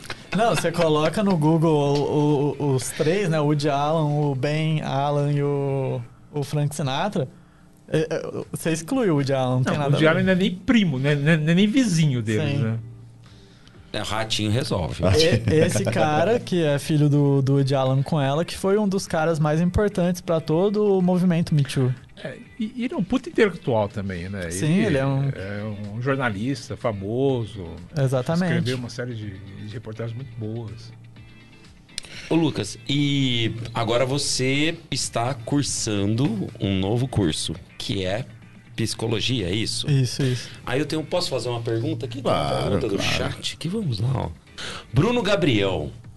Salve, queridos! Gostaria de saber com o Lucas. Acha que cursando psicologia agora poderia juntar essas duas temáticas, poesia mais psicologia? E quais são seus planos agora na psicologia? Aí ele coloca assim um abraço do Bruno e da galera da psicologia da UNERP. Um abraço aí pra todo mundo da Psico, que foi eles que me deixaram em choque, porque eles começaram a hypar, falando que ia vir. Eu falei, nossa, eu vou, vou infartar lá. Mas. Eu, eu me apaixonei pela psicologia sem querer, mas tem tudo a ver, né? Quando você vai falar de, de poesia, você tá falando com você mesmo, é lidar com o sentimento. É, eu acho que é, quanto mais a gente sabe sobre emoção, tanto é que começou agora um movimento para colocar nas escolas, né? Um, um lance de socioemocional. Acho que quanto mais você sabe lidar com emoção, mais você tá preparado para os problemas do dia a dia. Poesia foi um negócio que me ajudou muito a, a- a me entender. Então, acho que tem tudo a ver, é o mesmo caminho ali. Você, você, você fez tera- terapia? Eu Faz. fiz terapia. Você faz ainda? Não, eu parei já faz uns. Faz um tempo aí. Eu parei durante a pandemia, porque eu não me adaptei ao, ao vídeo. Você acha que ah, ah, assim é, a, a sua a, a sua o que aconteceu com você que, que resultou no, no livro teria sido uma visão diferente depois se você tivesse feito terapia? Teria mudado algo? Eu acho que quando a gente termina um relacionamento assim, é só emoção, né? Então você tá muito puto com tudo. Acho que com a terapia te ajuda a entender por que, que você tava puto com aquilo ali. O problema não é talvez um problema seu de outra hora e você começa a trabalhar melhor, você começa a entender, ver tudo de outra forma. Então eu acho que que a terapia acaba ajudando mesmo. É, O processo de pós-luto, de entender, até de escrever, você organiza as ideias melhor, bota no papel. Eventualmente seria uma outra coisa, né? O quê? Eventualmente seria até uma outra coisa, né? A, a sua, a, a- sua visão de mundo, a, sua, a visão de si mesmo, né? Sim, sim. A gente. Cada um vê o mundo de um, de um jeito, né? Eu falo que existe o, o mundo percebido. Então, o mundo que eu percebo é totalmente diferente de você, porque mesmo a gente estando falando aqui agora, uma coisa que eu falo pra mim tem um significado, pra você tem outro. Então, se a gente consegue compreender que isso é um mundo percebido, a gente consegue melhor compreender o outro. É tão difícil as pessoas notarem isso, né? É, nossa, não é? Por isso que tem o psicólogo, senão não é precisar de ter psicólogo. Não, não, não, mas assim, o real e o imaginário Sim. se misturam, né? Lógico, Então, assim, filosofia também fala isso. É, então o o pessoal não consegue lidar com- nem com o imaginário nem com o real. Sim. Você acha, pessoal, você acha que é, essa geração tá mudando isso? Eu acho que a geração que tá vindo, ela é muito mais preparada pra isso, porque existe esse debate, né? Eu acho que você vai falar sobre problemas individuais, por exemplo, você vai ver um homem assim, não tanto na minha época, mas um pouco mais atrás, o homem não pode chorar. Então, se o homem não pode chorar, ele guarda um monte de sentimento, ele começa a ver o mundo de um jeito. Ah, eu- se, eu, se eu achar isso aqui ruim, eu sou fraco. Então, eu acho que tá, a, a nova geração já tá mais preparada para lidar consigo mesmo, com os próprios sentimentos. Chorar quando tiver que chorar, ficar puto quando tiver que ficar puto e saber por quê depois. Um novo homem, então. É, eu acho que Um novo ser, né, na verdade. a galera que tá vindo pode ser positivo. Você acredita tão positivo? Você acha que Positivo. vai melhorar? Vixe, sim. Ai, que bom. Eu falo, sempre falo isso, a esperança. Esperança sempre, né? Sempre, sempre tem que ter esperança. Ó, deixa eu ler mais uma perguntinha aqui, ó. Que legal. Kathleen Cruz. Oi, boa noite. Gostaria de saber se o Lucas tem alguma poesia preferida e com um significado muito importante pra ele. Boa pergunta, gostei dessa. Seria do livro? Ah, acho que creio que sim, né? Ou não, né? Mas, Ah, do livro mas você fora, poderia né? fazer É. uma, falar uma pra gente fora e uma do seu livro que você gosta mais. Olha, fora, com certeza, é a ausência do Vinícius de Moraes. É, é, é assim, essa poesia conversa com qualquer um, em qualquer momento, tem tudo a ver com o próprio livro. Que é Fala um aquela. trechinho. Oi? Um trechinho. Eu não, não vou saber de cor, mas é tipo. Aqui. Deixarei que morra em mim a sede de amar os seus olhos, que são doces, pois nada te poderei dar, senão a mágoa de me veres eternamente exausto. Mas eu não lembro de cor inteira, porque ela é grande. Mas é maravilhosa. E do livro? Do livro, eu acho que eu gosto de. Da última. Aqui o Cláudio fez a leitura. última. É, não, acho que tem uma última depois daquela. Ah, tem uma penúltima? É. Acho que aquela é a penúltima que você leu. Deixa eu ver aqui, agora fiquei curioso. Não, mas não dá spoiler. Ah, mas- não, não, não, não Vai ter leia. bastante. Não, Mas não, bastante. Não, eu vou ler. Não, mas você não pode Pra ler a mim. última, tem que ler a primeira. A última não, a última Eu tem que, peguei aleatório. tem que comprar o Ah, livro essa- essa e aqui, ler. Volta, acho que uma página. Essa. É. Não, não lê. Não, é não vou ler, só eu vou É, ler. qui- quiser ler, não tem Isso, problema. não, não, não. A pessoa tem que comprar Não, pra não. ler. Olha a voz do Thiago. Não, não. Não, é, não, Thiago. Não, não. Ela é grande. Não, não, não. O último, Ah, o último pedacinho, ora. É, de repente, para entender o amor. Para entender o amor, eu tive que odiar. Chorar cada dia que perdi, viver cada memória que vivi e deixá-la no passado. Para entender o amor, tive que viver o seu desamor perdido e ficar caído em tua mão para me levantar.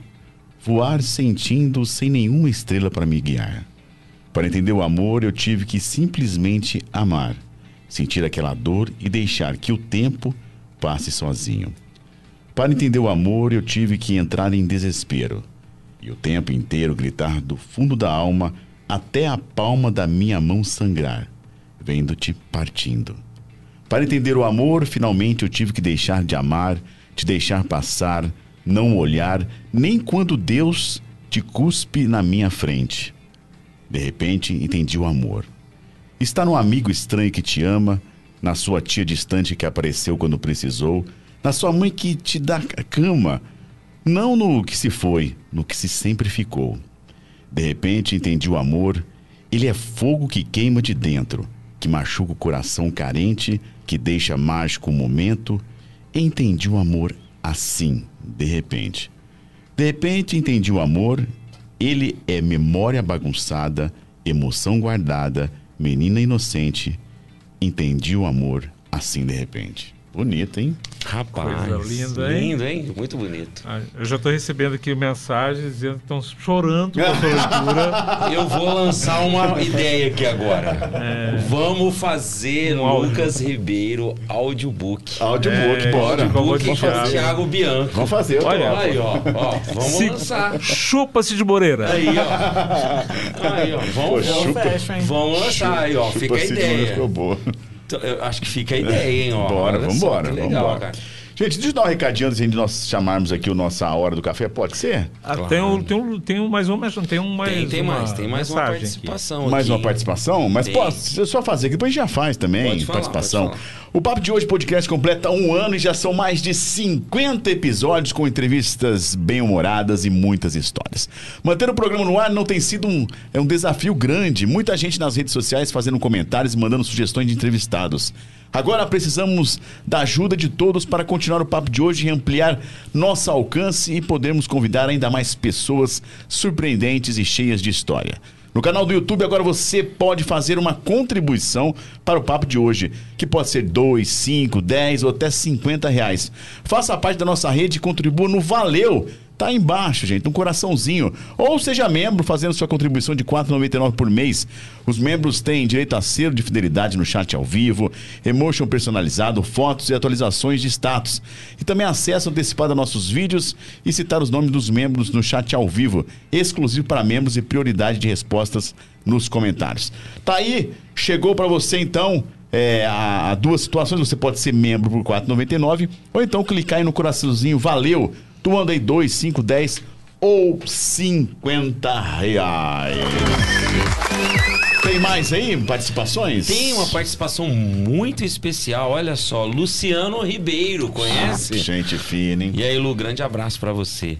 Cláudio, o livro está à sua disposição, viu? Comprou? Obrigado, Luciano. Já está à sua disposição. E parabéns ao Lucas pelas reflexões deliciosas sobre cultura. Concordo com tudo, mas não gosto de Friends. KKKK. Abraços, amigos. Abraço, Lu. Abraço, tio Lu. Que significa então que você gosta de Friends. Ixi, é isso. Sim, é que eu cobro É referência? Oi? Referência para você ou não? Friends. É um marco, fala assim. Porque Pra mim, eu falo que. Nossa, nossa tá na Respondeu. pele. Tá Respondeu. na pele. Tatuei. Não, eu gosto muito de Friends. Sempre cobro ele pra ver, só que ele não consegue, não gosta, não tem jeito. Mas tá tudo bem. Poxa, que eu legal. perdoo essa única falha A única YouTube. Tá falha valendo, que ele tá tem, a valendo. única falha que ele tem. Eu gosto muito de Big Bang, Big Bang Theory. Gosto demais. Inclusive, visitei a Warner, visitei um, um, vários estúdios lá na Universal, lá nos Estados Qual, qual Unidos. que é o melhor, você achou? Fui na Disney também, mas. Ah, depende, né? Tem, tem muito. É, não é lo- o local de, de gravação, né? É, acho que me chamou muita atenção lá na Universal, lá nos- no- em Los Angeles, que a cidade cenográfica sempre chama atenção, né? Porque eu, eu, eu passei. é, não, a gente não podia descer, mas eu, a, gente deu a volta naquela praça do De Volta para o Futuro. onde Nossa, foi feito que lá. ele andava onde com skatinho lá. É. Opa, que então, top. assim, pra mim é. É, assim, que gosto muito de cinema, pra mim foi. Eu parecia uma, uma criança lá, assim. Eu gostei, acho que mais lá do que na Disney. assim. porque é um. Poxa. É, é assim, como eu disse, o cinema é algo extraordinário pra mim. Então, você tá lá onde que tudo acontece, você poder visitar os estúdios, né? Ver, ver como que é toda a questão de equipamento, toda a questão do trabalho, poxa, é fantástico. É assim, é uma realização de um sonho. Eu recomendo, se você gosta, É vale único. a pena. Vale total a pena, nossa. Bom, gente, vamos. É hora do quê? É hora de nós compartilharmos o que nós consumimos durante a semana. Seja um livro, seja uma série, seja de repente uma receita especial que você fez em casa, algo que você possa compartilhar com a gente aqui. Entrando no ar a hora do café. Bom, eu vou começar aqui. Eu quero seguir a mesma linha do, da semana passada, onde eu falei das figurinhas da Copa do Mundo, que devem surgir aí nos próximos 10 dias. Eu ouvi um podcast da CBN que se chama Histórias da Copa do Mundo. Tem sonoras, é, conta é, as histórias de cada Copa, alguns bastidores. Vale muito a pena para quem gosta de podcast, para quem consome podcast no Spotify. Histórias da Copa do Mundo, podcast da CBN. Essa é a minha é, dica dessa semana. Vale a pena, são sonoras exclusivas de bastidores das Copas, em especial né, a Copa famosa do Ronaldinho, que teve lá é, aquela situação conturbada, que desmaiou, que teve convulsão. Vale a pena, tá certo, gente? Essa é a minha dica. Diretor! É isso. É o seguinte, a gente estava conversando sobre, sobre cinema e tal. Aí eu tinha até trazido esse livrinho, é, mas eu, numa, num dia para trás, eu levei de volta e acabei, acabei esquecendo de, de trazer, que eu queria indicar. É um livro, é um livro velho, mas. Não, é um livro antigo, mas não é velho É um velho livro. Chama Folha conta os 100 anos de cinema. É Eu de, eu tenho ele. Isso, é de 95, né? Que é exatamente o que o nome diz, os, os senhas do cinema, e que tem, assim, diversas críticas de, de filmes é, clássicos. Então, e, e- e o mais interessante é assim, que tem muita gente boa lá. Inclusive, tem o nosso jornalista orlandino, o Eugênio Bush, que ele tem lá uma, a crítica do filme ah, ah, de 1939, de Margaret Mitchell. Como é que chama? Esqueci. Não lembro. Ah, como é que É chama? muito antigo pra mim. Tô brincando, tô brincando. É, é bem velho, é mais velho ainda, quase a história do cinema. Então, assim, é um, é, é um, é um filme, é um, é um livro muito legal que tem aí nas plataformas, ah, tem, tem para baixar em, em PDF. Quem tiver afim ah, vai encontrar. Depois eu vou achar aqui o, o nome certinho da, da, do, da crônica dele, da crítica dele, que é, é muito interessante. Tá disponível em algum local? Tá discutindo, É um livro, tá, né? tá É um na livro, É Amazon. difícil achar, às vezes. Não, né? tá na É. Amazon. Não, às vezes num sebo você encontra, né? Sim, sim, sim. Não, mas eu tô vendo aqui, tá, tá, tá na Amazon sem, sem tranquilo. É. Boa, diretor. Job, essa semana não deu tempo de gravar dicas do Job, então recheie, por favor, Job. Rapaz, essa semana foi correria pra mim, mas o que, que eu consumi essa semana?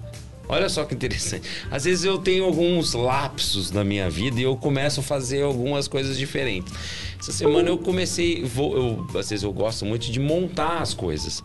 Então essa semana eu comprei um, um kit de robótica e montei um carrinho. Rapaz, eu vi no teu Instagram. Você viu no meu Instagram? Vi no teu Instagram. Então era tipo assim, eu cheguei de um aniversário, numa festa, eu comecei a fazer, fui, era duas horas da manhã, eu tava lá, eu já tava pronto o negócio.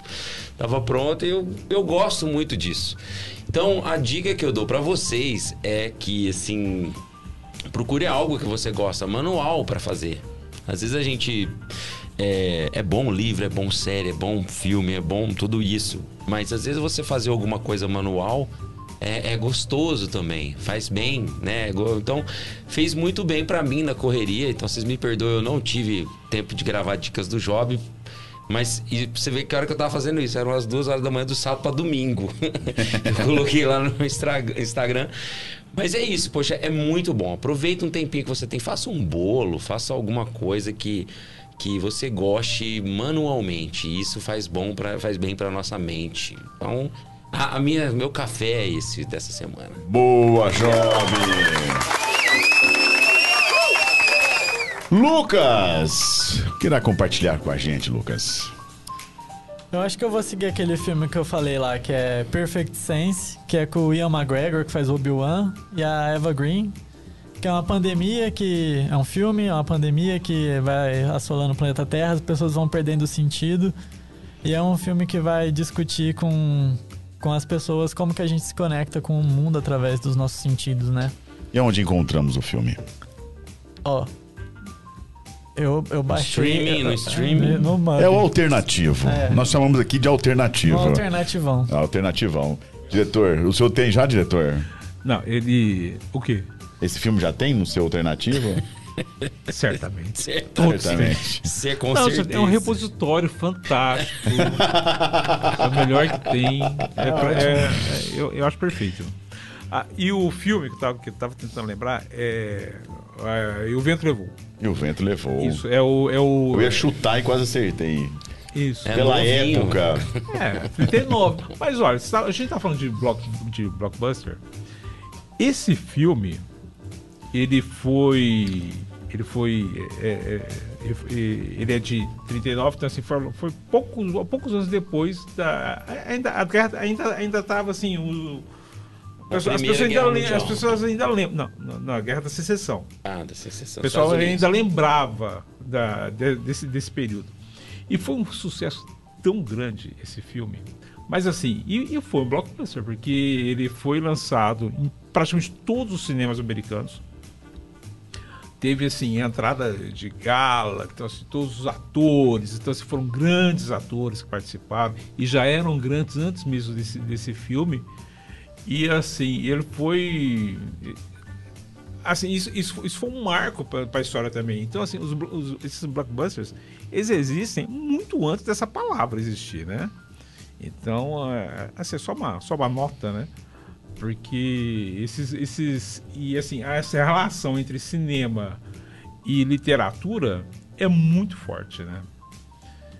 E assim, tem- a gente tem grandes, grandes exemplos desse, disso tudo.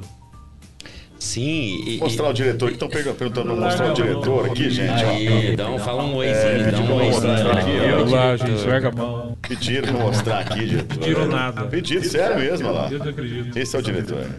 Grande Cláudio. Quer zoom, diretor? Não, né? Não. Abraço pra todos, valeu. Bom, tá então nossas dicas. Hora do café. Ou melhor, nas horas do café. Bom, Lucas, a gente vai agora dando uma, né? Agora vamos, vamos ir complicando a tua participação aqui. Vamos complicando um pouquinho aqui, um pouquinho lá. Agora deu um pitizinho aqui, mas já, já tá tudo certo. Fui mostrar o diretor, tá vendo o que acontece? Vamos com o Eu Já Eu Nunca? Vamos, Job? vamos. Você faz o Eu Já Eu Nunca? Faço, claro. Ou você quer que eu faça o Eu. Já Nunca? Você faz. É... Você Não, que faz sabe. você. Você eu Já sabe. Eu Nunca. Vamos para Eu Já, Eu Nunca. Por favor, explique nesse, o que é. Nesse quadro, esse quadro é bem legal, porque o nosso convidado vai responder Eu Já, Eu Nunca. Mas é claro que a gente pode dar uma esticadinha na conversa. São perguntinhas que o nosso diretor, que você acabou de ver aí, preparou cuidadosamente para o nosso convidado. Boa. Então vamos lá, para o nosso Eu Já, Eu Nunca. Gosto da trilha, eu gosto da trilha. Lucas, eu já, eu nunca. Já mandei carta de amor. Eu nunca. No... Nunca! Não, como Uma assim? Decepção total agora. Mentira, E-mail mentira. de amor. Eu já, eu já, eu já, Ah, eu já. bom, é. Quando eu era pequenininho, tipo, eu devia estar lá no, sei lá, no primeiro ano. Tinha uma menina que eu gostava na época. Peguei, escrevi uma cartinha, deixei na bolsa dela, nunca mais sei o que virou. Mas você colocou o Quem seu nome. nunca? Coloquei meu nome. É, é, que Ela não eu já, falou eu nada. nunca. Quem nunca? Quem Ela não? não falou nada. Ela não falou Nunca nada. respondeu? Nunca respondeu. Putz, Essa foi a primeira decepção de amor, então. Foi uma das primeiras. foi uma-. Mas eu acho que eu nem esperava a resposta, era muito pequenininho. Você que tá em casa e de repente você, mulher, que recebeu uma carta quando você era quantos anos? 2006. 2006. Compartilhe com a gente. Se foi você quem recebeu essa carta, compartilhe com a gente. Quem sabe a gente acha. A gente achou a história do Job aqui, ó. É, achou. Eu já, eu nunca. Já comprei um livro pela capa. Já, com certeza. Se decepcionou ou não? Sim, pra caramba. Detalhes. Que Detalhes, foi qual? esse? Chama Um Dia. É um, é um livro onde o, o- a personagem ele não, não tem um corpo, então cada dia ele acorda num corpo diferente. Virou até filme, mas é muito ruim. Chama Um Dia. É basicamente isso. Cada dia ele acorda num corpo diferente, tá em outro estado, vive outra Vixe. vida. Então fica a dica aí, se você não Essa assiste. dica do Nossa. Não assista, não leia. Não compre. Eu já, eu nunca. Já me arrependi do que escrevi. Não. Nunca? Nunca. Tadinha, Nunca nem- amassou um papelzinho e falou, hum, esse aqui ficou ruim. Ah, não. Até o Fernando Henrique arrependeu. Lá onde eu trabalho, eu escrevi. Nossa, isso daqui virou tanta zoeira lá onde eu trabalho que eu tinha que escrever marrom. Só que eu escrevi por algum motivo marrom com A. Ou. E chegou. Nossa, virou o nome do grupo da empresa, cara. Meme rapidinho. Eu já, eu nunca. Já fotografei algo inusitado. Eu acho ou que não. filmei, ou filmei, pode Acho ser que também. não, acho que não. Nunca. Eu Nunca. Nossa, eu lembrei de cada coisa. Você Passou fotografou? um flashback. Você fotografou? Um dia eu conto. Não, Você tem, nega- você tem eu um já, eu, negativo? Você tem um negativo? eu morava em São Paulo, cara. Então São Paulo é uma coisa de louco. Aquele monte de prédio, você Ah, imagina. esquece a cortina aberta. Eu já, eu nunca já criei algo que foi descartado. Ah, já. Se se você trabalha com publicidade, 70% do que você faz no seu tempo é descartado. Fato. E isso frustra ou não? Já tá na mente. Depois que você acostuma estar calejado, você já fala, ah, isso aqui vai ser, é muito bom, vai ser cancelado logo no primeiro, vai ser igual o Caio Castro no podcast. Eu já, eu nunca já fui inspirado pelo álcool. Com certeza, quem nunca? Quem nunca? É o adubo do dia? É, Inspirado pelo álcool. O álcool é E o- complicado. E o álcool traz boas inspirações ou o álcool ajuda ou atrapalha? eu, eu, eu falo que é assim, o, o, o álcool te dá coragem, né? Então você vive a vida quando você tá mais alcoolizado. Aí, depois disso é a história que você põe no papel. A vida é muito melhor assim, né? É, né?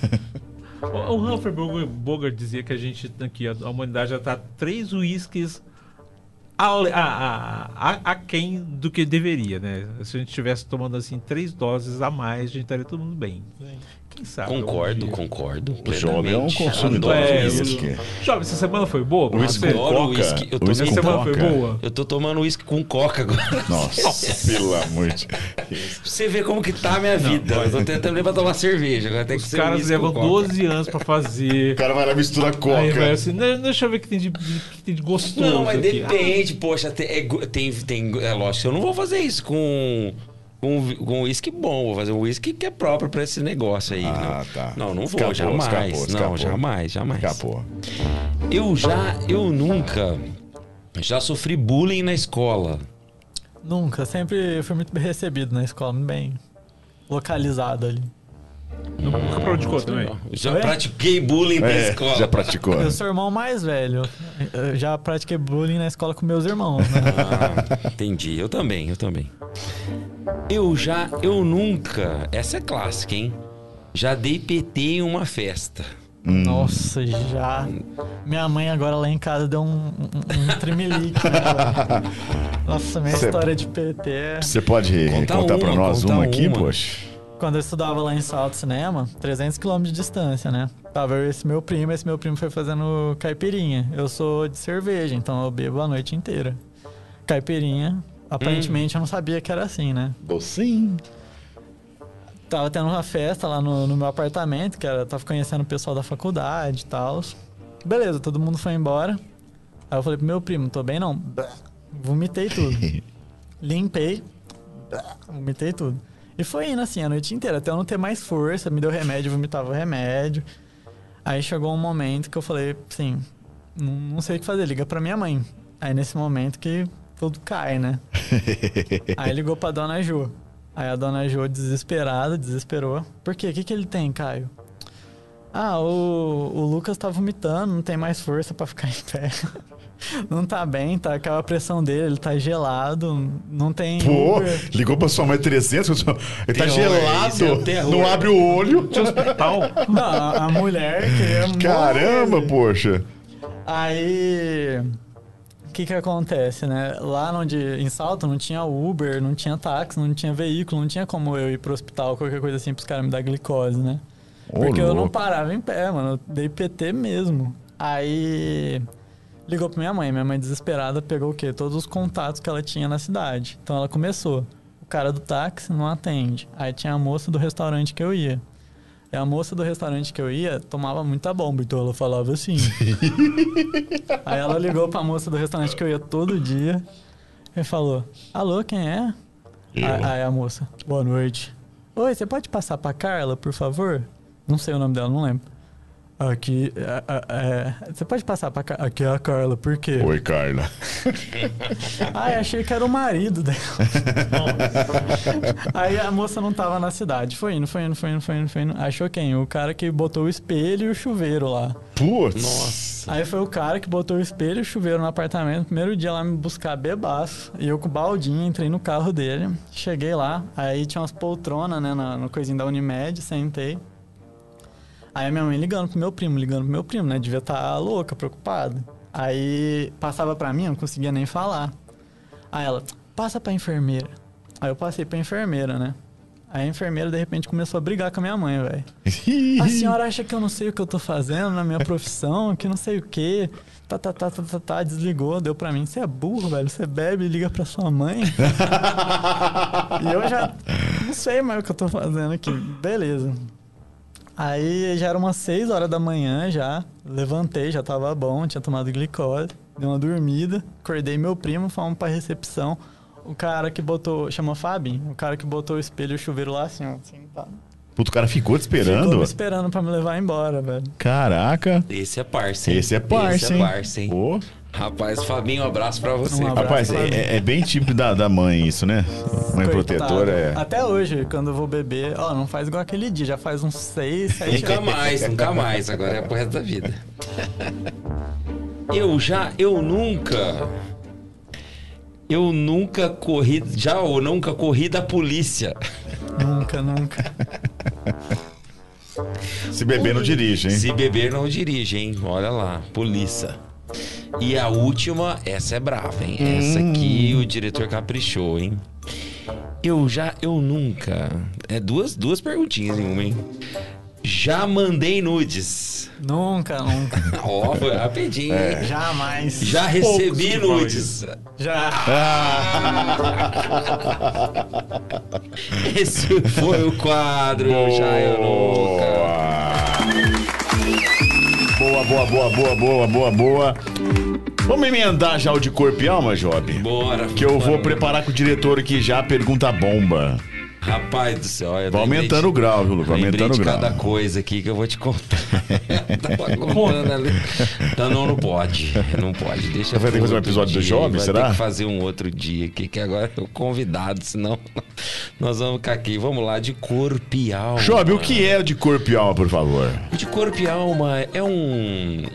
Como que eu posso dizer? Um quadro muito bem produzido, elaborado, perguntas pela nossa querida e ausente Psicóloga, doutora, psicóloga, jogador de beat doutora, tênis. que só joga beat tênis e dá aula, não faz mais nada na vida. Não é muita coisa, né? Preparou perguntinhas que vai lá naquele fundinho, né? Perguntinhas que levam, como o nome diz, a nosso corpo e a nossa alma. Então, bem-vindo ao nosso quadro de corpo e alma. Vai, Sofia. Primeira pergunta. Qual é o seu sonho recorrente? Hoje em dia eu acho que é formar em psicologia. É, terminar o curso, talvez começar a atender, ajudar alguém. Hoje é esse. É o seu propósito. É. Que legal, muito bom. O que você quis ser quando crescesse? Eu queria ser cineasta. Ah, cineasta, olha que legal, cara. Muito bom, acho que joia. Essa aqui é complicada, vai depender da sua interpretação, hein? Como foi a sua primeira vez? Minha primeira vez no quê? Essa aí, É você interprete, que por fala, favor. você pode falar do jeito que você quiser. Ó, eu lembro que queriam me ensinar a nadar, me deram no colo do meu tio. Aí meu tio falou assim: Não, você quer nadar, deixa, sol- solta o moleque que ele aprende a nadar. Me soltou. Aí de repente eu só não consegui nadar, alguém teve que me resgatar. Minha primeira vez na piscina. E a sua primeira poesia, você lembra? Não lembro mais. Muito bom. O que comprou com seu primeiro salário? Nossa, eu também não lembro mais. Não faço a menor ideia.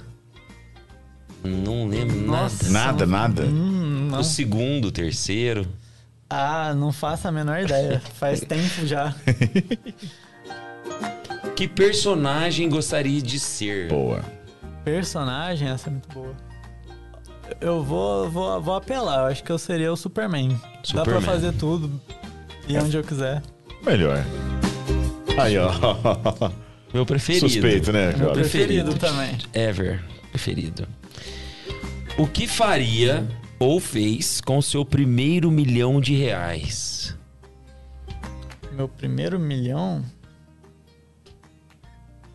Eu acho que eu, eu, eu ia publicar outro livro, investir nele pra ver até onde eu chego com ele.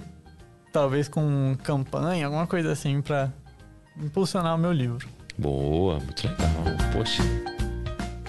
E acho que já emenda essa aqui, ó. Se pudesse realizar um sonho agora, qual seria? Um sonho agora? Acho que dirigir um filme grande, um filme com uma equipe gigante, assim. Sério? Sim. Estilo. Um drama. Drama? É. Acho legal. Seu preferido, estilo ou não? Pelo desafio de filmar. Eu acho que o, o meu favorito é romance, mas é pelo desafio de filmar. Poxa, por isso que eu gosto de dorama, porque eu gosto de um romance. o que dirá pra Deus quando o encontrar? Putz. Nossa, é difícil as perguntas aqui. É, de corpo e Corpo e alma. alma, isso aí. É na lata, como diz. Acho que eu ia falar, enfim, dá um beijo na minha avó que ela te adora. Nossa, cara. Muito bem.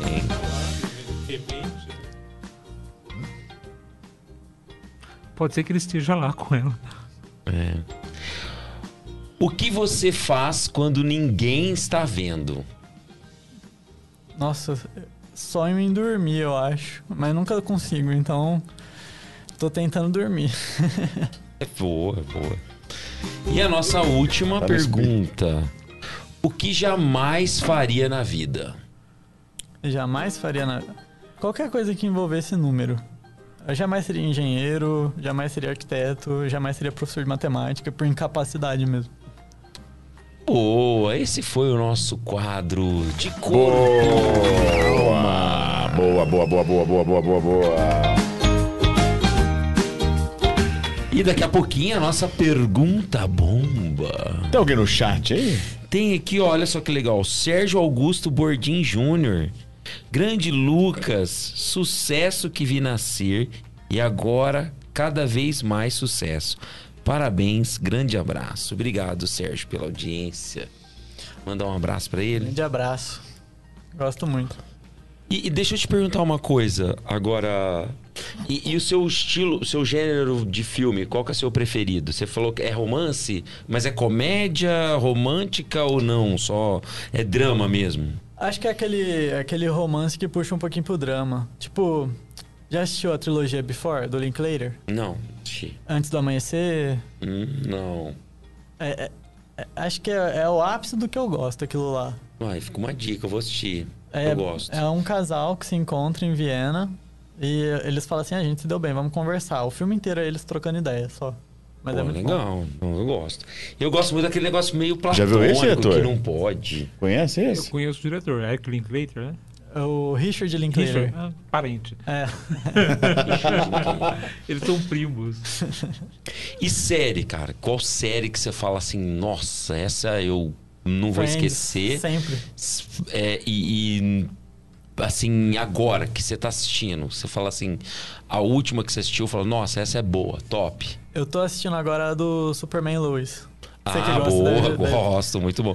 Tá na ter segunda temporada, né? deve ter Eu tô- visto eu tô tudo na já. primeira ainda. Não, tá na segunda Eu temporada. sou cria de Smallville, eu, eu amava.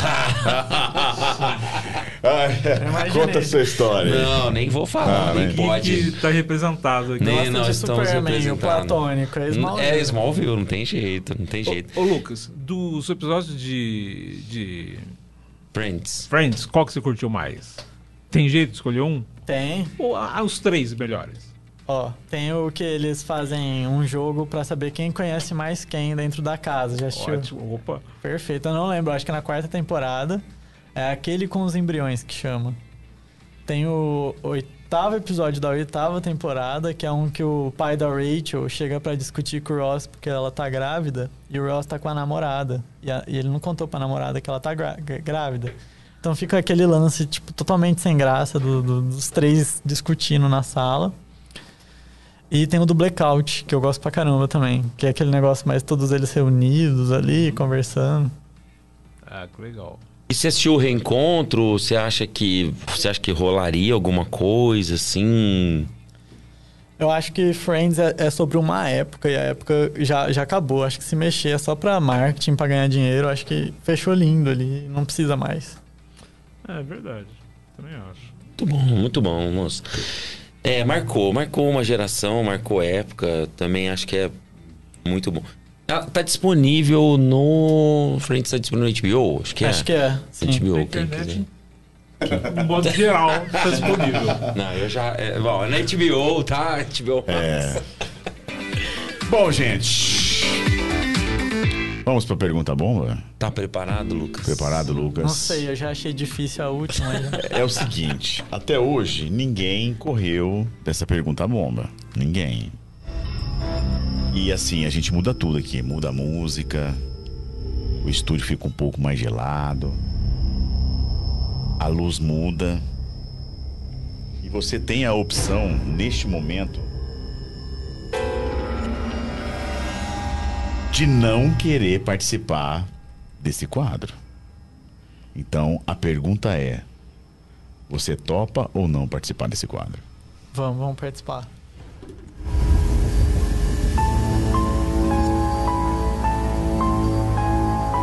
Temos duas perguntas.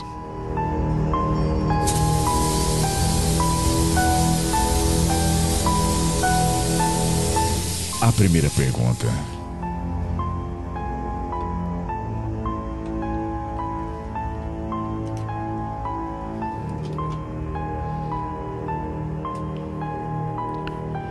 Lucas. A cultura pode salvar o Brasil? Pode, com certeza pode. Como? Eu acho que a cultura é, é muito disseminação de informação e a raiz de um povo. Então, enquanto o povo souber a raiz, souber se comunicar, souber como, de uma forma bonita, a cultura também é como cativar as pessoas, como unir as pessoas. Então, nesse sentido, eu acho que a cultura sempre pode salvar o Brasil. A segunda pergunta.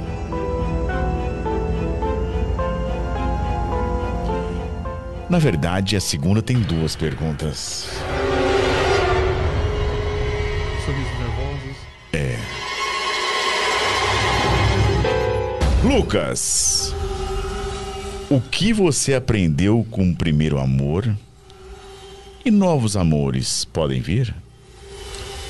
Eu aprendi que tudo passa, o que é bom, o que é ruim, tudo passa.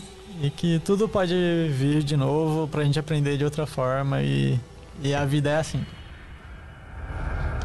Tá apaixonado? Não. Oi, agora, agora eu tenho um escudo atrás do outro escudo. Boa! Foi tranquilo, não foi? Foi. É mais. Foi tranquilo, foi é mais a, a- É mais o suspense. é tipo o João Kleber. É tipo o João Kleber aqui, mas foi, foi tranquilo, foi Poxa. tranquilo. Mas com tantos escudos, um outro, um outro romance. Então, outro romance romântico. Ó, nos próximos 37 anos eu tô de boa. Passo longe. Bom, chegamos ao fim de mais um episódio. Lucas, em nome do podcast Papo de hoje, gostaríamos de agradecer a sua presença, né? Agradecer o seu, o seu ok, o seu aceite no nosso convite. E espero que você tenha ficado à vontade, espero que o papo é, foi tenha sido bacana para você. Em nome do Papo de hoje podcast, nosso muito obrigado por ter aceito o convite. Eu que agradeço por ter chamado, gosto muito do trabalho de vocês. Acho que a região aqui tem tanta história boa e é um canal pra gente conhecer todas elas, né? Muito obrigado. Valeu! Job Júnior! Lucas, parabéns pelo trabalho. Você tem, como aqui o, o, o Sérgio disse, muito sucesso. Já é um sucesso. Espero que você consiga muito sucesso na psicologia, que também possa dirigir um filme gigantesco. Tem tudo pra dar certo. E se precisar de uma pontinha lá, de qualquer coisa, você lembra de mim que eu isso. vou, que eu gosto demais. Parabéns, muito sucesso pra você. Obrigado. Diretor! Poxa, muito obrigado, Lucas. Foi ótimo o, o- o papo. Um cara muito inteligente, né? Manja tudo. É, você certamente tem que puxar, né? É família, né? A É. família ali é. É. Então, parabéns, muito bom. Obrigado. Sucesso sempre. Obrigado, muito obrigado. Bom, diretor.